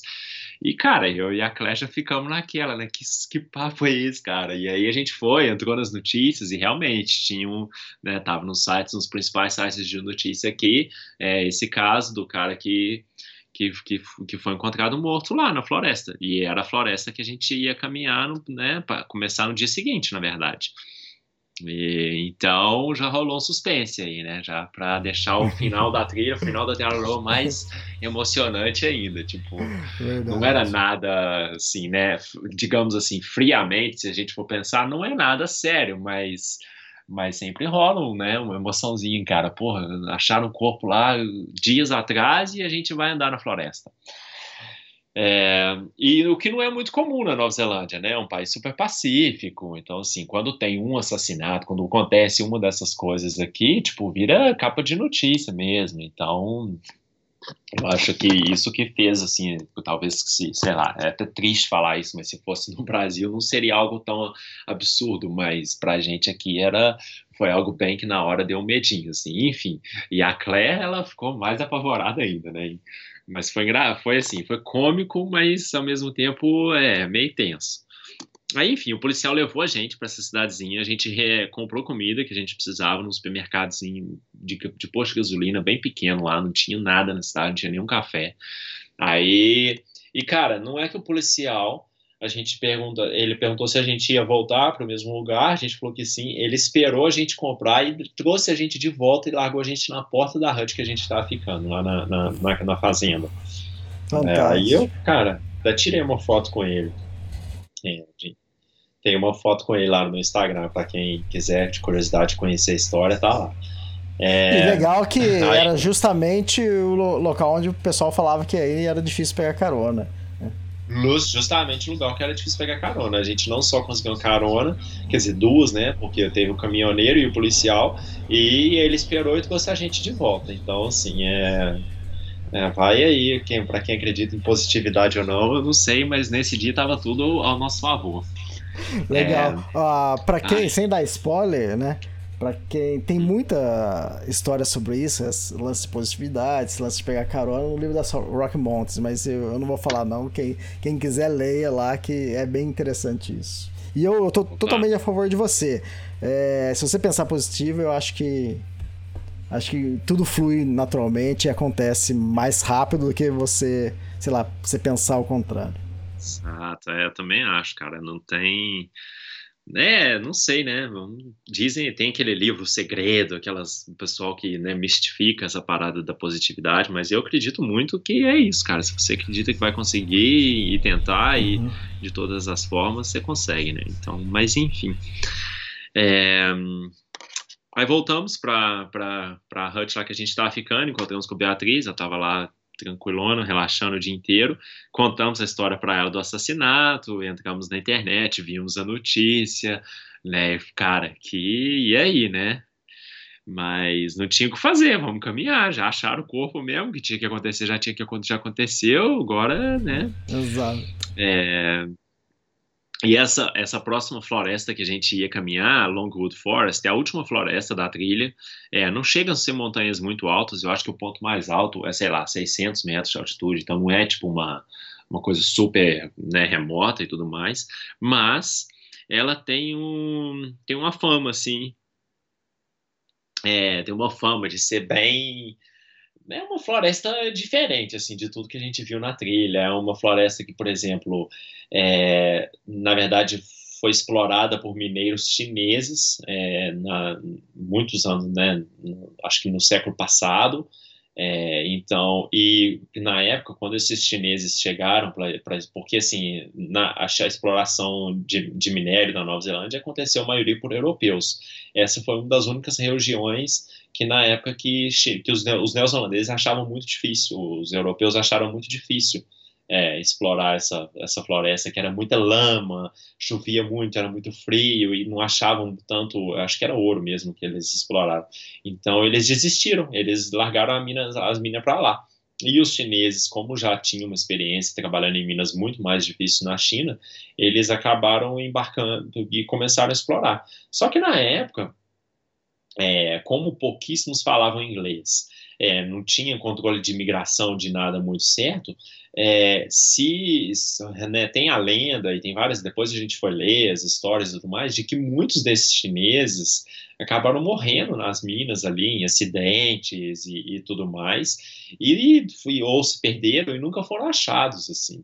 Então tem uma, um certo misticismo, assim, de que a floresta é amaldiçoada por espíritos de, de mineiros e tudo mais, assim. É, então uhum. rola assim essa essa essa mistição assim, não, mistição, misticismo dessa floresta. Além de ser uma floresta com muita lama, né? Porque a, né, mais uma vez é a floresta mais ao sul ali dessa região que a gente está, então chove muito, muito mesmo. É, então tem bastante, é bem bem lameada. E aí, bom, enfim, no dia seguinte acordamos, né? Já estavam com, com toda a comida que a gente precisava. É, aí caminhamos, é, esse trecho agora era um, o próximo trecho era um, uma mistura de floresta e fazenda e, e umas estradas de terra. É, chegamos na próxima vilazinha, nem, nem é uma vilazinha, é uma, um, tipo um settlement, assim, um, um assentamento de algumas fazendas que se chama Maryvale. Aí ficamos lá uma noite, teve um pôr do sol bonito. Eu acabei pegando carona de novo para ir para uma cidadezinha perto, ou tal, tal, porque eu acho que a gente, na época, a gente na, na cidade anterior, a gente não conseguiu achar gás é, para cozinhar. É, então a gente estava, né, nós três estávamos sem gás. Eu falei, bom, chegar lá eu vou mais cedo, pego uma carona. Aí peguei, fui para o Tal, que é uma outra cidade bem pequenininha. Custei achar um gás, mas achei. E aí voltei de carona para Maryvale e aí dormimos, e aí sim, no dia seguinte começamos a Longwood Forest. É, e aí é isso, cara, lama, lama, lama, me lembrou bastante os dias, é, os dias do início da trilha lá na, em outubro, quando a gente fez a, a, a Raitea Forest, que tinha bastante lama, foi bem parecido, assim, é, caminhamos o dia inteiro, é, pegamos um pouco de chuva, Aí chegamos no ponto mais alto da, da floresta, tem até uma torre lá, uma, essas torres de transmissão, e, e aí dali de cima já dá para avistar, já foi a primeira vez que a gente conseguiu avistar Bluff, que é o, é o final, né? É o, é o, uhum. é o final da Teraroa. Então deu uma emoçãozinha, assim, deu um sentimento de cara, uhum. tá acabando, né? Isso, estamos chegando. Legal. E aí E aí, cara, nesse dia, e a gente ficou lá em cima, eu e a Claire, a gente ficou lá em cima, eu e a Claire, a gente estava mais para frente. Teve uma hora na floresta que tava eu, ela e a Bia, e a Bia ficou para trás um pouco, ela falou, ah, daqui a pouco eu alcanço vocês e tal. E aí eu e a Claire fomos, subimos, chegamos nessa torre lá, tem, um, tem uma construção lá, um, um prédio, uma, uma casona assim, de, que deve ser de manutenção para a torre. A gente escondeu lá do vento e ficou ali comendo, um, né, um snack, um, um, coisa, esperando pela Beatriz. E nada da Beatriz chegar, e nada da Beatriz chegar. E, cara, passa, passa. Acho que passou mais de uma hora, uma hora e meia e nada. E a gente morrendo de frio. E aí uhum. avistamos Beatriz. E ela chegou e contou pra gente que ela meio que se perdeu. Que ela, ela chegou a um ponto que ela não estava achando os triângulos, da, os marcadores da trilha. E aí ela voltou, é, deu meia volta e voltou. E aí quando ela voltou para achar os que ela voltou para a trilha, ela começou a caminhar, só que ela caminhou na direção contrária. Então, Putz. quando ela chegou no sinal da trilha, ela falou: Ué, eu já passei aqui. Então, ela caminhou acho que 3,5 km é, para trás. E aí teve que voltar tudo de novo, coitado. Tava, tava, tava brava na hora que a gente encontrou com ela. Mas aí a gente acalmou, deu risada, riu dela, aí ela acalmou, a gente comeu e, e conseguimos juntos. E aí chegamos né, no, na, na, tal da Martins Hut, que é a última hut da trilha, da Tiararô, para quem está fazendo né, sentido sul igual a gente. E, e que é, cara, uma das huts mais, mais roots, assim, antigona, todo completamente meio que destruída, assim mesmo, abandonada, assim, toda... Então, assim, os comentários do Guthook é, tipo, eu vou até ler aqui um... É em inglês, mas eu vou até ler um comentário aqui pro para o pessoal só ver o que, que é a descrição da, da Longwood Forest aí. Quer ver? Pera aí, deixa eu abrir o Getbook aqui que eu ainda tenho ele. Vamos lá, Martins Hut. É... O Hook foi o mesmo aplicativo que eu usei também para navegação lá da Great Divide Trail. Então, você é? abaixa, enquanto, enquanto você procura aí, eu vou falar. Então, para quem está interessado, é só baixar uhum. o aplicativo. Você pode abaixar para Android ou para iOS. E lá dentro desse aplicativo você compra a trilha que você quer, entende? Ou você compra uma sessão ou você compra ele inteiro, a trilha inteira. E aí você usa para fazer a navegação e é espetacular. Você é, usa em modo avião, sim, ele usa sim. o GPS do próprio celular, então é, é fantástico.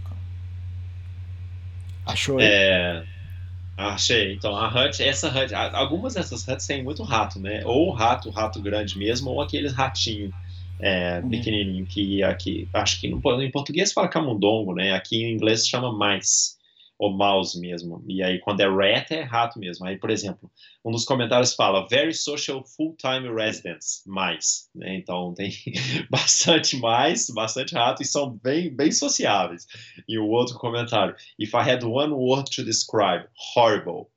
Se eu tenho uma palavra para descrever, horrível. Essa é uma descrição, são as descrições da Hut. Mas eu acho que é tudo questão de ponto de vista. A gente chegou, estava chovendo quando a gente chegou, então era o único abrigo que a gente tinha. E é uma hut raiz, assim, chão batido, é, umas camas de madeira bem antiga. Então, cara, é, para a gente foi um abrigo, para a gente foi, assim, um alívio chegar ali. Então, eu acho que é muito né, da expectativa e do que, que a pessoa espera também.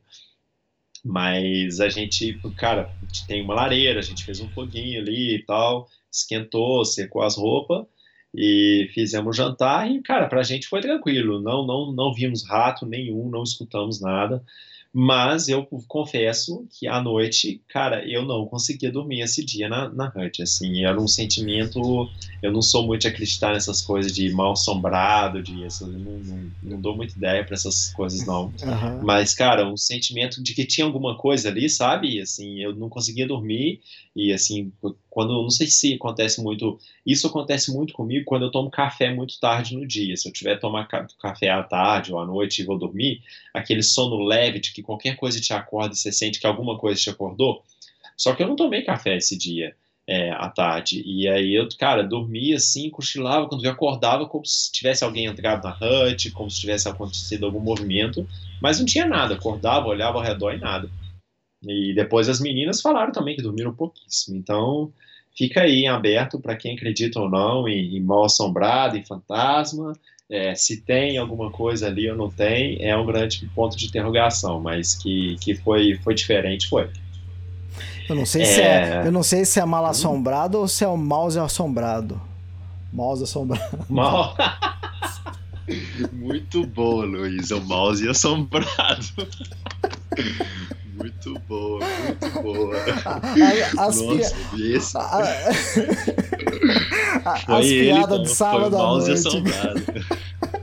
As piadas de sábado à noite, 10 e meia da noite, Os, os ouvintes são obrigados a escutar isso, cara. Essa aí, essa aí, essa aí pode colocar na descrição lá do podcast, hein? é. Mouse assombrado. É... Então, e aí, bom, é isso. Aí, é... Acord... dormimos, acordamos no dia seguinte com um pouquinho de chuva, mas nada demais. E aí terminamos a Longwood Forest. É, bastante lama no final também, mas a trilha é tranquila, assim, não era uma trilha difícil, não. E aí você termina a trilha, chega numa estradinha, uma estradinha até movimentada, e aí caminha, acho que foram 9 ou 10 quilômetros é, pela estrada, na beira da estrada, até Colac Bay. E Colac Bay já é na beira do mar, já é uma vilazinha ali, de, até tem uma, uma estátua de um surfista, uma, uma das estátuas mais feias que eu já vi na minha vida, na entrada da cidade. É, e aí, que ali é um, já é um, é um ponto de surf até. É, e aí ficamos no Holiday Park ali, ficamos num, numa cabine, é uma vilazinha pequenininha também, se eu me lembro, é, nem tem supermercado não, a gente comeu, a gente foi comer num pub, no o Holiday Park, os mesmos donos têm um pub, e aí fomos para um pub, encontramos com umas outras hikers da Teraroa que já tinham terminado e ficaram ali em lockdown, tem uma, alugaram uma casa ali, e aí foi legal. Eu não conhecia as meninas, mas a, a, Beatriz e a Clé, elas conheciam, que elas tinham feito uns trechos com essas meninas. E aí foi legal, tomamos uma cerveja com as meninas, batemos um papo e tal. É, aí, bom, dormimos. E, ah, e aí eu esqueci de falar uma coisa. Quando a gente estava lá na Longwood, na, na Martin's Hut, nessa hut aí do, do mouse assombrado, eu já estava com a ideia de propor um desafio para as meninas, assim. Eu não queria ah, falar para elas muito antes, eu queria deixar para mais perto do final. Mas o que que rola? É, é, bem, é bem comum, assim, eu já tinha ouvido de alguns hikers que chegam nesses últimos dias, eles é, de fazer um desafio para terminar a trilha, né, com, com um certo desafio. E eu com, queria, com emoção. Assim, eu tava sentindo. Oi? É isso, é, terminar com emoção. E aí eu, eu queria terminar. Tinha, tinha algumas opções. Uma opção era você andar os últimos 100 quilômetros direto, sem dormir. Então, na hora que chegar no trecho que está faltando 100 quilômetros, você dorme ali, acorda e anda até o final da Teraroa é, sem dormir. Mas eu acho que seria um pouco demais, e até porque o tanto de luz, de dia, é, luz do sol nessa época, né? Isso era, a gente já estava no dia 12, 13 de maio ali ó, de junho, perdão. É, mas aí eu propus para elas então que a gente andasse os dois últimos dias em um dia só. Eu falei, olha, vamos quando a gente, porque aí você anda Colac Bay até Riverton, que é uma outra cidadezinha já até um pouco maior, uma vilazinha maior. É, e aí de Riverton, geralmente são mais dois dias até Bluff. Você anda de Riverton até Invercargill, que são acho que 30 quilômetros, e aí Invercargill até Bluff 32 quilômetros, então um total de 62. Então eu propus para as meninas para a gente andar esses dois dias em um só, fazer numa numa levada só. E oh, é surpreende. Ou as meninas te amam ou te odeiam, cara. Porque tá terminando a trilha pois é. longa, morrendo, e o cara quer que fazer dobrada ainda. Pois é, pois é. Surpreendentemente elas toparam. Elas, não, ah, eu, legal, eu acho legal, vamos, vamos lá, vamos encarar. E nenhuma delas tinha andado essa distância durante a trilha inteira. É, então, para as duas, foi a maior distância que elas caminharam é, até então. Mas toparam. E aí, bom, a gente caminhou de. Aí foi legal, a gente estava em Colac Bay. Aí no dia seguinte, o, o Papa, o Adam, que, que, que andou com. Né, para quem ouviu os, últimos, os outros podcasts, o Adam, ele andou comigo é, o primeiro mês inteirinho lá em Auckland. A gente andou bastante junto e a gente ficou amigão. E porque a gente tinha um mindset bem parecido, a gente sempre era dos últimos a, a começar. É, então tomava café com bastante calma, aquela coisa toda. Então a gente ficou muito amigo. Ele já tinha terminado a trilha, né, alguns dias antes, E, e ele, ele morava ali nessa região, ele morava ali em Invercargill. Então ele estava ali na região e ele falou que ia vir encontrar com a gente. Então, nesse dia de Coloque B, a gente acordou, um dia ensolarado, lindo, lindo. É, fomos caminhando pela praia e aí o Papa veio, o Adam veio, encontrou com a gente. Foi super legal rever ele depois de tanto tempo, né? A gente não via ele desde antes do lockdown. Eu não via ele já fazia, nem sei, uns 4, 5 meses. Não, menos, uns 3, 4 meses.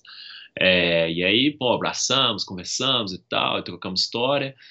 E aí andamos até Riverton. Ele conseguiu, ele arrumou com uma amiga dele de Riverton para a gente dormir na casa dela, é, antes do que seria o nosso último dia, né?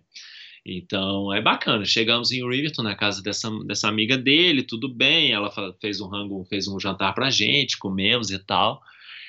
É, só que, cara, e ela começou, ela tava bebendo, né? A gente tomou um vinho lá com ela, uma cerveja, só que ela bebendo, cara, não, sem parar, assim, bebendo, bebendo, bebendo. E aí, quando deu umas, sei lá, umas nove e meia, dez da noite, a gente, cara, nós vamos dormir, que a gente. E aí eu, bom, no meio disso tudo, eu já tinha conversado com as meninas e a gente teve que fazer um plano, porque se a gente vai andar 62 quilômetros, a gente, claro que a gente tinha que, né, vamos, olha, vamos dividir esse dia em etapas é, vamos decidir que horas que a gente tem que chegar lá em Bluff, qual é a média de velocidade que a gente acha que a gente vai caminhar. É, então a gente dividiu assim a cada 20 quilômetros e tal, fez um, um calendário para o dia, um cronograma para o dia. Chegamos à conclusão que a gente teria que começar às três da manhã é, para chegar em Bluff antes do, do pôr do sol. Então Sim. falamos, bom, nove da noite já, vamos dormir, né? E a gente ia dormir na a mulher na casa dela, uma casa pequena, ela arrumou para a gente dormir na sala. E aí, cara, ela me pega o telefone, é, entra para conversar com o telefone com um amigo, um amigo, não, não sei, é, bebendo. E, cara, conversando ali na sala onde a gente tá dormindo até, sei lá, meia-noite, uma hora da manhã e nada de desligar o telefone, cara. Nossa. Quem disse que a gente dormiu? Cara, foi. E aí a gente olhava, a gente deitado assim, enfim, né, tentando dormir, e um olhava pra cara do outro, tipo, cara, não é possível, pessoa, né, tu... ótimo que convidou pra gente, convidou pra jantar, mas, cara, pô, tem que ter um pouquinho de senso também, né? Mas a gente não podia falar nada, né? A gente ia reclamar. Exatamente, é visita, cara, né? Tinha as caras de falar nada, visita, né? Fazer o quê? Mas enfim, cara, foi isso, cara. Quando foi. Só, só fazendo um adendo, né, enquanto você tá falando aí. Eu tava pesquisando a estátua do surfista em Clock Bay. Cara, é horrível mesmo, cara. Eu achando que você, achei que você tava exagerando, cara. Achei que você tava exagerando. É muito feia, cara. E eu, eu pesquisei, eu tinha colocado, acho que errado o nome, apareceu uma estátua linda de bronze, um cara assim, sabe, corpo bonito, assim, o cara olhando sério, e uma longboard atrás dele. Eu falei, pô, mas como ele falou que essa estátua é feia? Aí depois eu achei, acho que é de ah. resina a estátua, e colorida a estátua que você tá falando, cara. Exato. Coisa horrível, cara. Viu aí? A cara, olha a cara Olha que coisa horrorosa. Parece coisa é de muito... videogame, cara. Sim. Videogame sim, é ruim sim, ainda. É, muito... é, não, é bem. Na verdade, assim, é tipo, a gente usa creepy, né? É bem assustador, assim. Você chegar lá e ver a cara do surfista, ele tem uma cara de, de assustador, assim, é esquisito, é muito esquisito. Sim. É, e é, por isso realmente a, a, beleza importa. Como diz o Roger Scruton, é, a beleza importa. Pô, que estátua feia. Pois é. Mas é, pois é, que bom que você pesquisou aí, pra, não, pra eu não ficar com fama de crítico chato. Exatamente. aí, bom, e voltando, então, lá em Riverton, aí, bom, não dormimos nada. É, quando deu duas da manhã, o despertador tocou, a mulher ainda tava no telefone, e aí que ela realizou que né, ela, nossa, vocês já estão acordando pra ir? Eu falei assim, é, pois é, né? Ah, desculpa que eu fiquei no telefone, mas estava bêbada já, não tava nem dando muita notícia de nada. A gente acordou, o Papa veio, acordou, é, dá oi pra gente, a gente tomou um café rápido, cara, mochila nas costas e vamos embora caminhar. É, a previsão do tempo era para um dia ensolarado, mas um dia frio, e cara, assim que a gente sai, e aí a caminhada seria os primeiros 30 quilômetros até Invercargill na praia, é, na, na, areia mesmo. É, para nossa sorte, a maré estava baixa, então foi tranquilo de caminhar na areia mais dura ali. É, fazendo até o paralelo com o podcast lá do Thiago aí, que fez a travessia recentemente, lá no, como é que chama a praia que ele fez a travessia? Eu ouvi o podcast dele.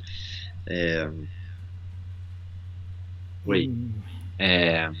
Mas enfim, a, a, a areia dura, então tranquilo de andar, só que, cara, frio, mais frio, mais frio, aquele frio seco de doer, assim, cara.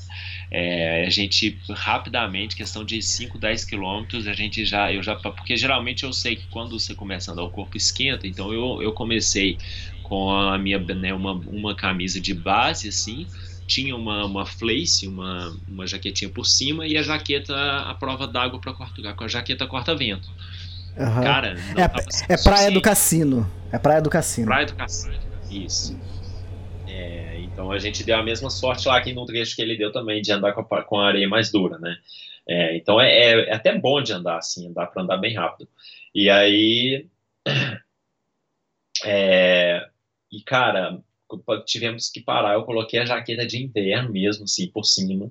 Tava muito frio. O celular tava marcando menos 4 graus.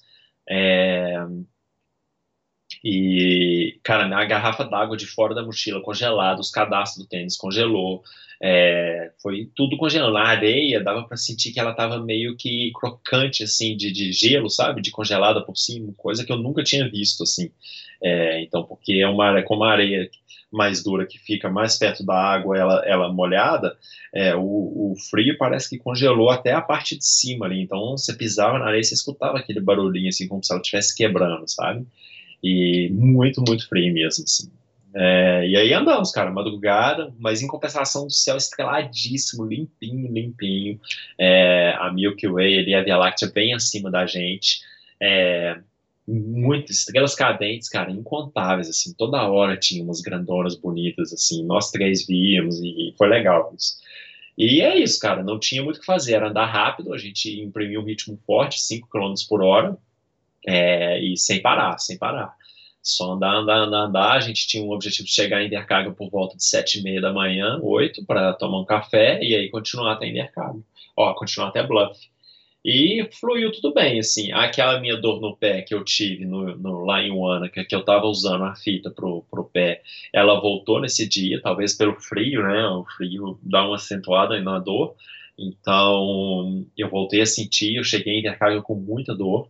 É, Aí chegamos em Invercargo, com o dia amanhecendo, aquele dia sem uma nuvem no céu, aquele nascer de sol de outono, assim, que o céu fica com as cores bem bonitas, sabe? E entramos em Invercargo também, tudo congelado, é, tinha poças d'água, assim, no asfalto congelada, grama tudo congelada, bem frio. É, aí chegamos em Invercargo, e aí foi mais uma, uma engraçada, assim, a gente já tinha pegado carona com o policial, a gente fez, utilizou várias formas de transporte durante a trilha, né? Teve cruzar de barco, a gente fez caiaque, a gente fez a canoa, é, ônibus, é, mas tinha uma forma, já tinha pegado Uber, não, não tinha pegado Uber, tinha pegado um táxi, na verdade, acho que um Wellington, não sei, e, mas não tinha usado Uber ainda. Aham. É, não, não, mentira. A gente tinha usado o Uber, mas não tinha usado o táxi ainda. E aí chegamos em Invercargo, em Invercargo não tinha, não tinha nenhum café na trilha, assim, no caminho da trilha, sabe? E o café mais próximo que, que a gente conseguia ir para tomar café da manhã era três, não, como é que é? Era acho que dois quilômetros, dois quilômetros e meio da, é, de, de- é, fora da trilha oficial que a gente tinha que caminhar. E aí, cara, nós três concordamos que, que vamos pegar um táxi, vamos pegar um táxi, vamos tomar um café nesse café e a gente pega o táxi de volta para não ter que andar extra, né? E aí ligamos, eu achei um táxi rapidinho online. A Beatriz, coitada, ela tava um zumbi, ela não tava conseguindo conversar, ela tava só andando, assim, se eu olhava para ela para dar oi, ela nem, ela nem, ela nem mexia, ela nem piscava, ela só andava Imagina. igual um zumbi mesmo, assim. E aí eu arrumei, entrei online, achei uma empresa de táxi, liguei para um cara, consegui falar com o taxista. Invercargill é uma cidade maiorzinha, mas também não é nada muito grande, é uma cidade pequena, assim. Então, mas achei um taxista, é, marquei um horário, marquei ali para ele buscar a gente na, no, na onde a trilha faria a curva para ir para Bluff. Ele buscou a gente, levou pro café. Aí, cara, foi uma maravilha. Entramos no café quentinho, com aquecedor, e aí, ah, tomamos um café, comemos comida, comemos bastante, tomamos um café quente. E eu devo ter tomado uns três cafés ali. Aí fizemos uma hora ali, descansamos, e para começar o segundo round, né? Que era até Bluff. Isso era umas oito ou oito e meia da manhã. E Aí tomei dois ibuprofeno pro meu pé, pro meu pé e, e recomeçamos. É, recomeçamos, acho que era umas oito e meia da manhã, quando a gente recomeçou, ou mais, talvez, umas nove, não lembro. E, e aí fomos, é, pegamos um táxi de novo, de volta para a trilha, é, para o mesmo lugar que a gente tinha parado, e aí recomeçamos a caminhada. Logo, logo a gente, sem combinar, acabamos encontrando com o Max e com a Alice, que é um casal que a gente já tinha já tinha cruzado na trilha, sabia que eles estavam por perto ali, eles estavam um dia à frente da gente. Como a gente estava fazendo esse dia duplo, a gente alcançou eles. E aí fomos caminhando, cara, juntos, nós quatro, é, cansados, obviamente, já tinham andado né, 30 e tantos quilômetros nesse dia, mas é, foi bom, assim, o sol apareceu, é, a Liz, né, ter encontrado com, com, com, o casal, com, a, com o Max e com a Liz, deu uma dose de energia extra pra gente, e aí, cara, foi isso, é caminhar, caminhar, caminhar até o final, a trilha, ela vai numa trilhazinha de bike até um certo ponto, e aí chega um trecho que ela, você caminha a estrada, assim, então, na verdade, o último dia, o, muitos terarô, muito, muitos walkers da trilha falam que o último dia é um dos piores dias da trilha, porque você a estrada de Invercargill para Bluff é uma estrada bem movimentada, não tem acostamento, então você está andando ali na linha branca mesmo e caminhão passando e você tem que sair da estrada, é uma não é dos, do, dos trechos mais prazerosos assim para você terminar uma aventura dessa, mas é parte da parte da experiência, né? Nesse no altura do campeonato não importa muito mais o que, que você está enfrentando, sim. É, você só quer chegar. E aí você começa a ver o bluff, né? Porque o bluff realmente é um, é um bluffzinho, uma mini montanha, um mini morro, e você começa a ver ele e, cara, você só quer chegar. E aí fomos caminhando, caminhando, é, começamos a ver sinal de bluff, e aí só para o pessoal entender, bluff é uma vilazinha pequena de pescadores, assim, tem um mercado, tem alguns hotéis, tem um, um nos cafés e tal, mas bem pequenininha. E, e, e, lá que é o ponto mais não é não chega a ser o ponto geológica, geograficamente mais ao sul da Nova Zelândia, mas acessível assim de que os visitantes vão é tipo Cape Ringa lá que é onde a trilha começa também. Tem um sinal e tal que é até a foto aí do podcast. E uhum. aí a gente chegou na, na vilazinha de Bluff, aí já tem o sinal de Bluff, uma foto que a gente já tirou ali também, com, né, que chegamos em Bluff, mas ainda não era o final da trilha, né, a trilha vai até, o, até o, esse sinal que tem lá no, no né, na beira do mar, então mais uns 4 quilômetros, aí começou a anoitecer, o Papa veio encontrar com a gente, e aí caminhamos, cara, caminhamos a cidade, a vila inteira de Bluff, e, e aí, cara, naquele último ali, chegando é, a gente passa, tem um morrozinho que a gente sobe e quando começa a descer, a vista, o fim, a vista o, o signpost, né, que é o mastro lá, que tem o sinal, que é o final. E, cara, é uma sensação incrível, assim, é uma sensação que não, não tem como explicar, assim, em palavras, sabe? Aquela sensação de que, cara, nos últimos né? Se eu incluir a pandemia aí, os dois meses que eu fiquei parado de quarentena, os últimos sete meses eu caminhei lá do norte da Nova Zelândia para chegar aqui nesse lugar. Essa era a minha direção e aqui e aqui estou chegando, né? É, depois de tudo que passou de pandemia, de quarentena, de lesão, é, foi uma foi uma sensação bem incrível. Só que eu acho que o fato da gente ter feito esse desafio no dia ainda fez ele ficar mais é, mais emocionante ainda, mais especial, porque né, foram 62 quilômetros caminhados, então as meninas também não tinham, né? Para mim foi muito legal porque elas não sabiam se elas iam conseguir, né? Elas, né, toparam o desafio, mas pô, pode ser que a qualquer momento, sei lá, uma sentiu uma lesão e não conseguiam caminhar mais, mas conseguiram, foram fortes assim. E, e aí chegamos, cara, chegamos, é, Chegamos no signpost, bem à noite já, já estava anoitecendo. É, a primeira foto que a gente tirou ali no, nem ficou legal. Então, a foto que o pessoal está vendo no podcast é minha no, no, no, no signpost de Bluff. Na verdade, não é no dia que eu terminei, e aí vai a curiosidade para quem ouviu o podcast inteiro. É, a gente tirou as fotos ali à noite, mas ficaram bem ruins porque a luz ali do, do signpost também não é muito boa. Então a gente dormiu em Bluff, a gente dormiu no, no rosto, e no dia seguinte de manhã a gente voltou é, para tirar foto no signpost direito. Aí tiramos várias fotos ali, sim, e aí sim. é a foto que está aí, que eu estou no, no, no, no dia seguinte, é, que está a capa de, do podcast. É, e aí é isso, cara. Terminei, terminei a, a jornada, né? Isso qual, foi dia 14 qual a sensação? de junho. 3.005 quilômetros, qual a sensação de, de vocês ali?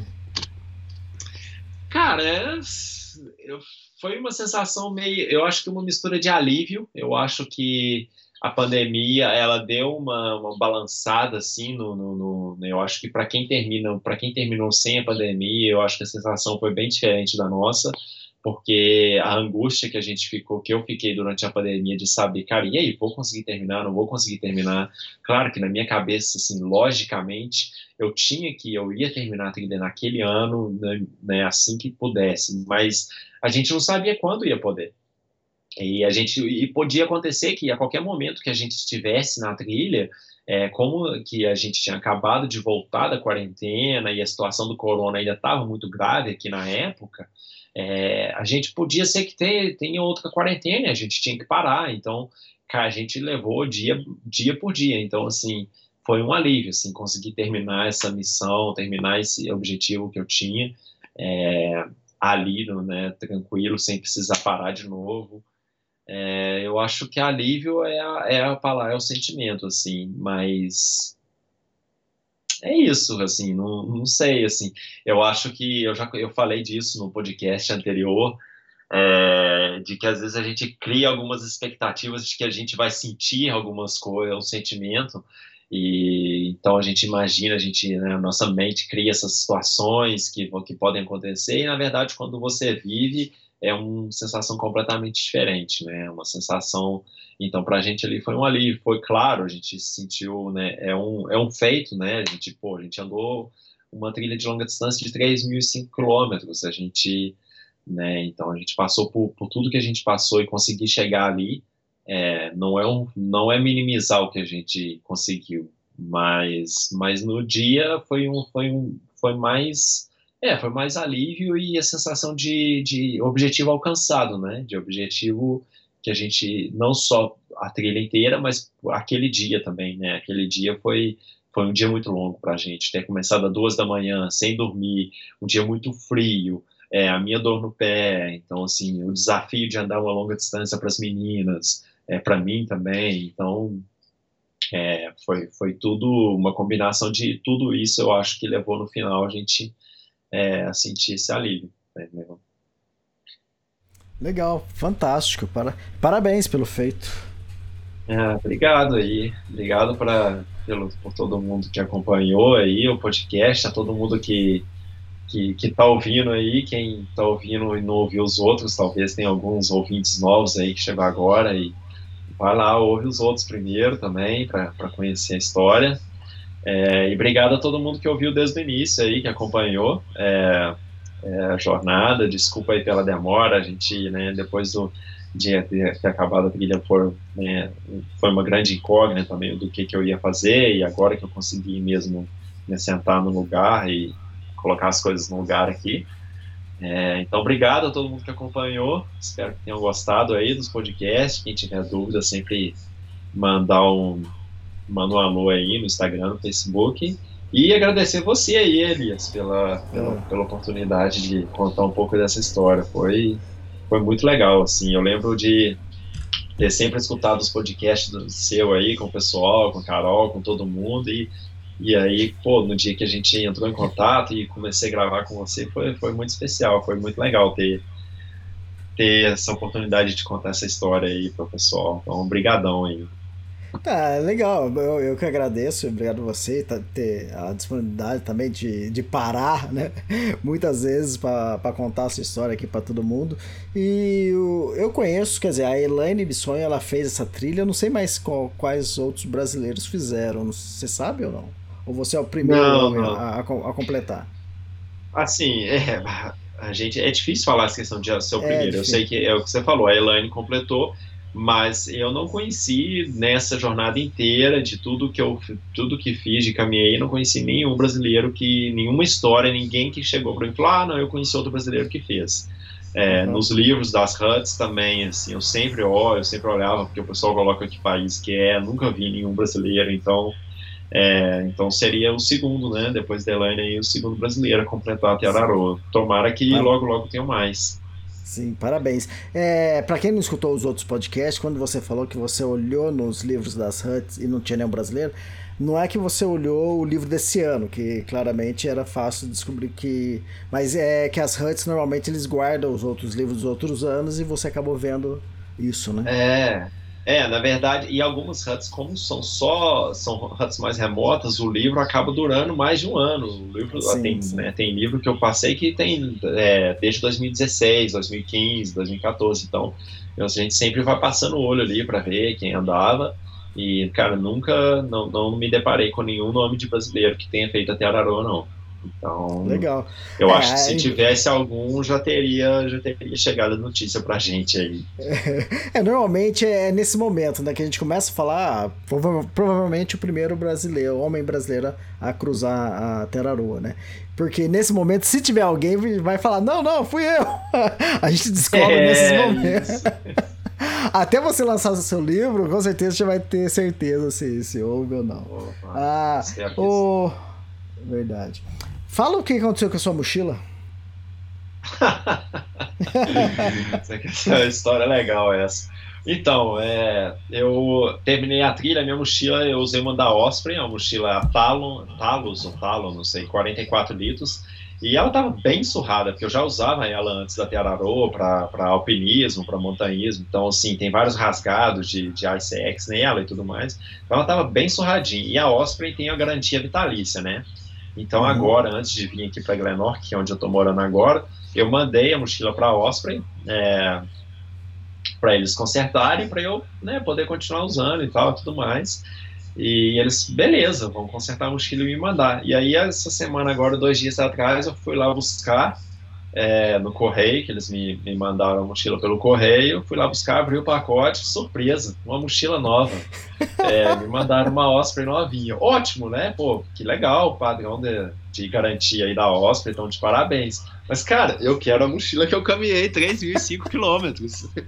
Eu quero a minha mochila, não vai jogar fora, não. Então, Tem eu tô história, tentando pô. aqui.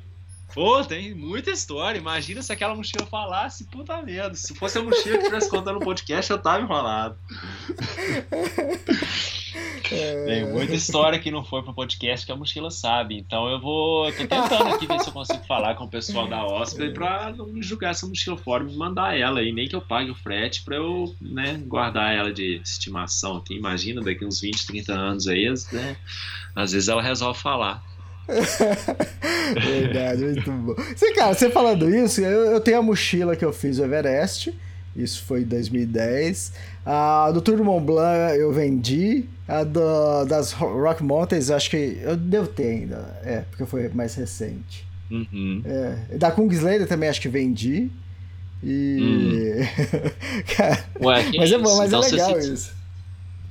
É, então. Ah, não, acabei mas eu quero sim, eu quero guardar. É legal, é é uma boa também. é Uma boa. Mas eu lembro quando eu vendi, eu falei assim: ó, essa, essa trilha, essa mochila já andou bastante. Já é bem rodadinha. Pois é, então. É. A minha, eu eu já tinha rodado não só até Ararô, mas já tinha feito bastante coisa com ela também, né? Então.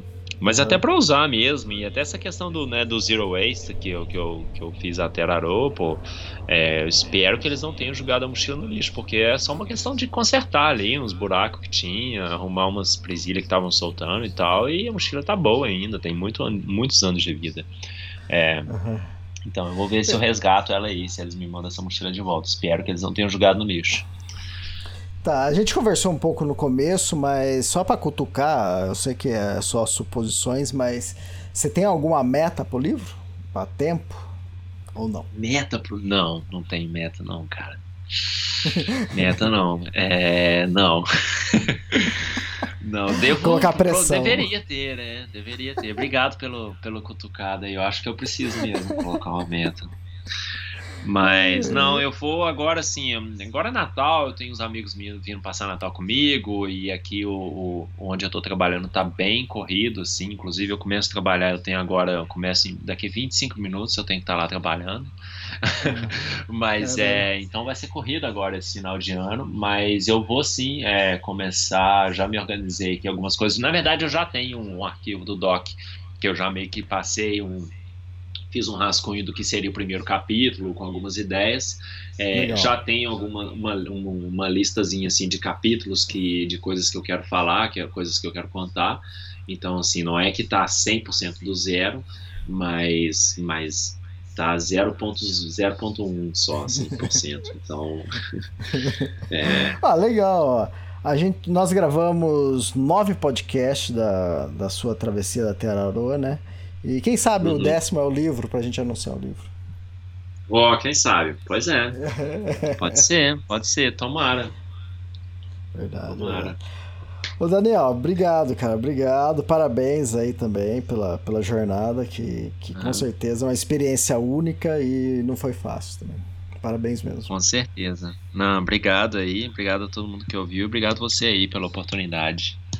Espero ah, que mais brasileiros, espero que tenha inspirado muitas pessoas. Eu acho que desde, desde o início o meu objetivo, claro, contar a história é legal, mas se eu tiver inspirado pelo menos uma pessoa, alguém, um ouvinte a sair, fazer uma trilha, fazer uma caminhada, experienciar a natureza, não precisa ser uma trilha de 3.005 quilômetros, mas é, isso já, já sinto que a missão foi cumprida. Então, é, quem estiver caminhando aí, quem estiver fazendo trilha e tiver ouvido o podcast e se inspirado, me manda um alô aí que eu vou ficar bem satisfeito. Legal, fantástico, obrigado. E, bom, então até a próxima e Feliz Natal. Obrigado, até a próxima, Feliz Natal e Feliz Ano Novo para todo mundo. Valeu, tchau, tchau. Um abraço, tchau, tchau.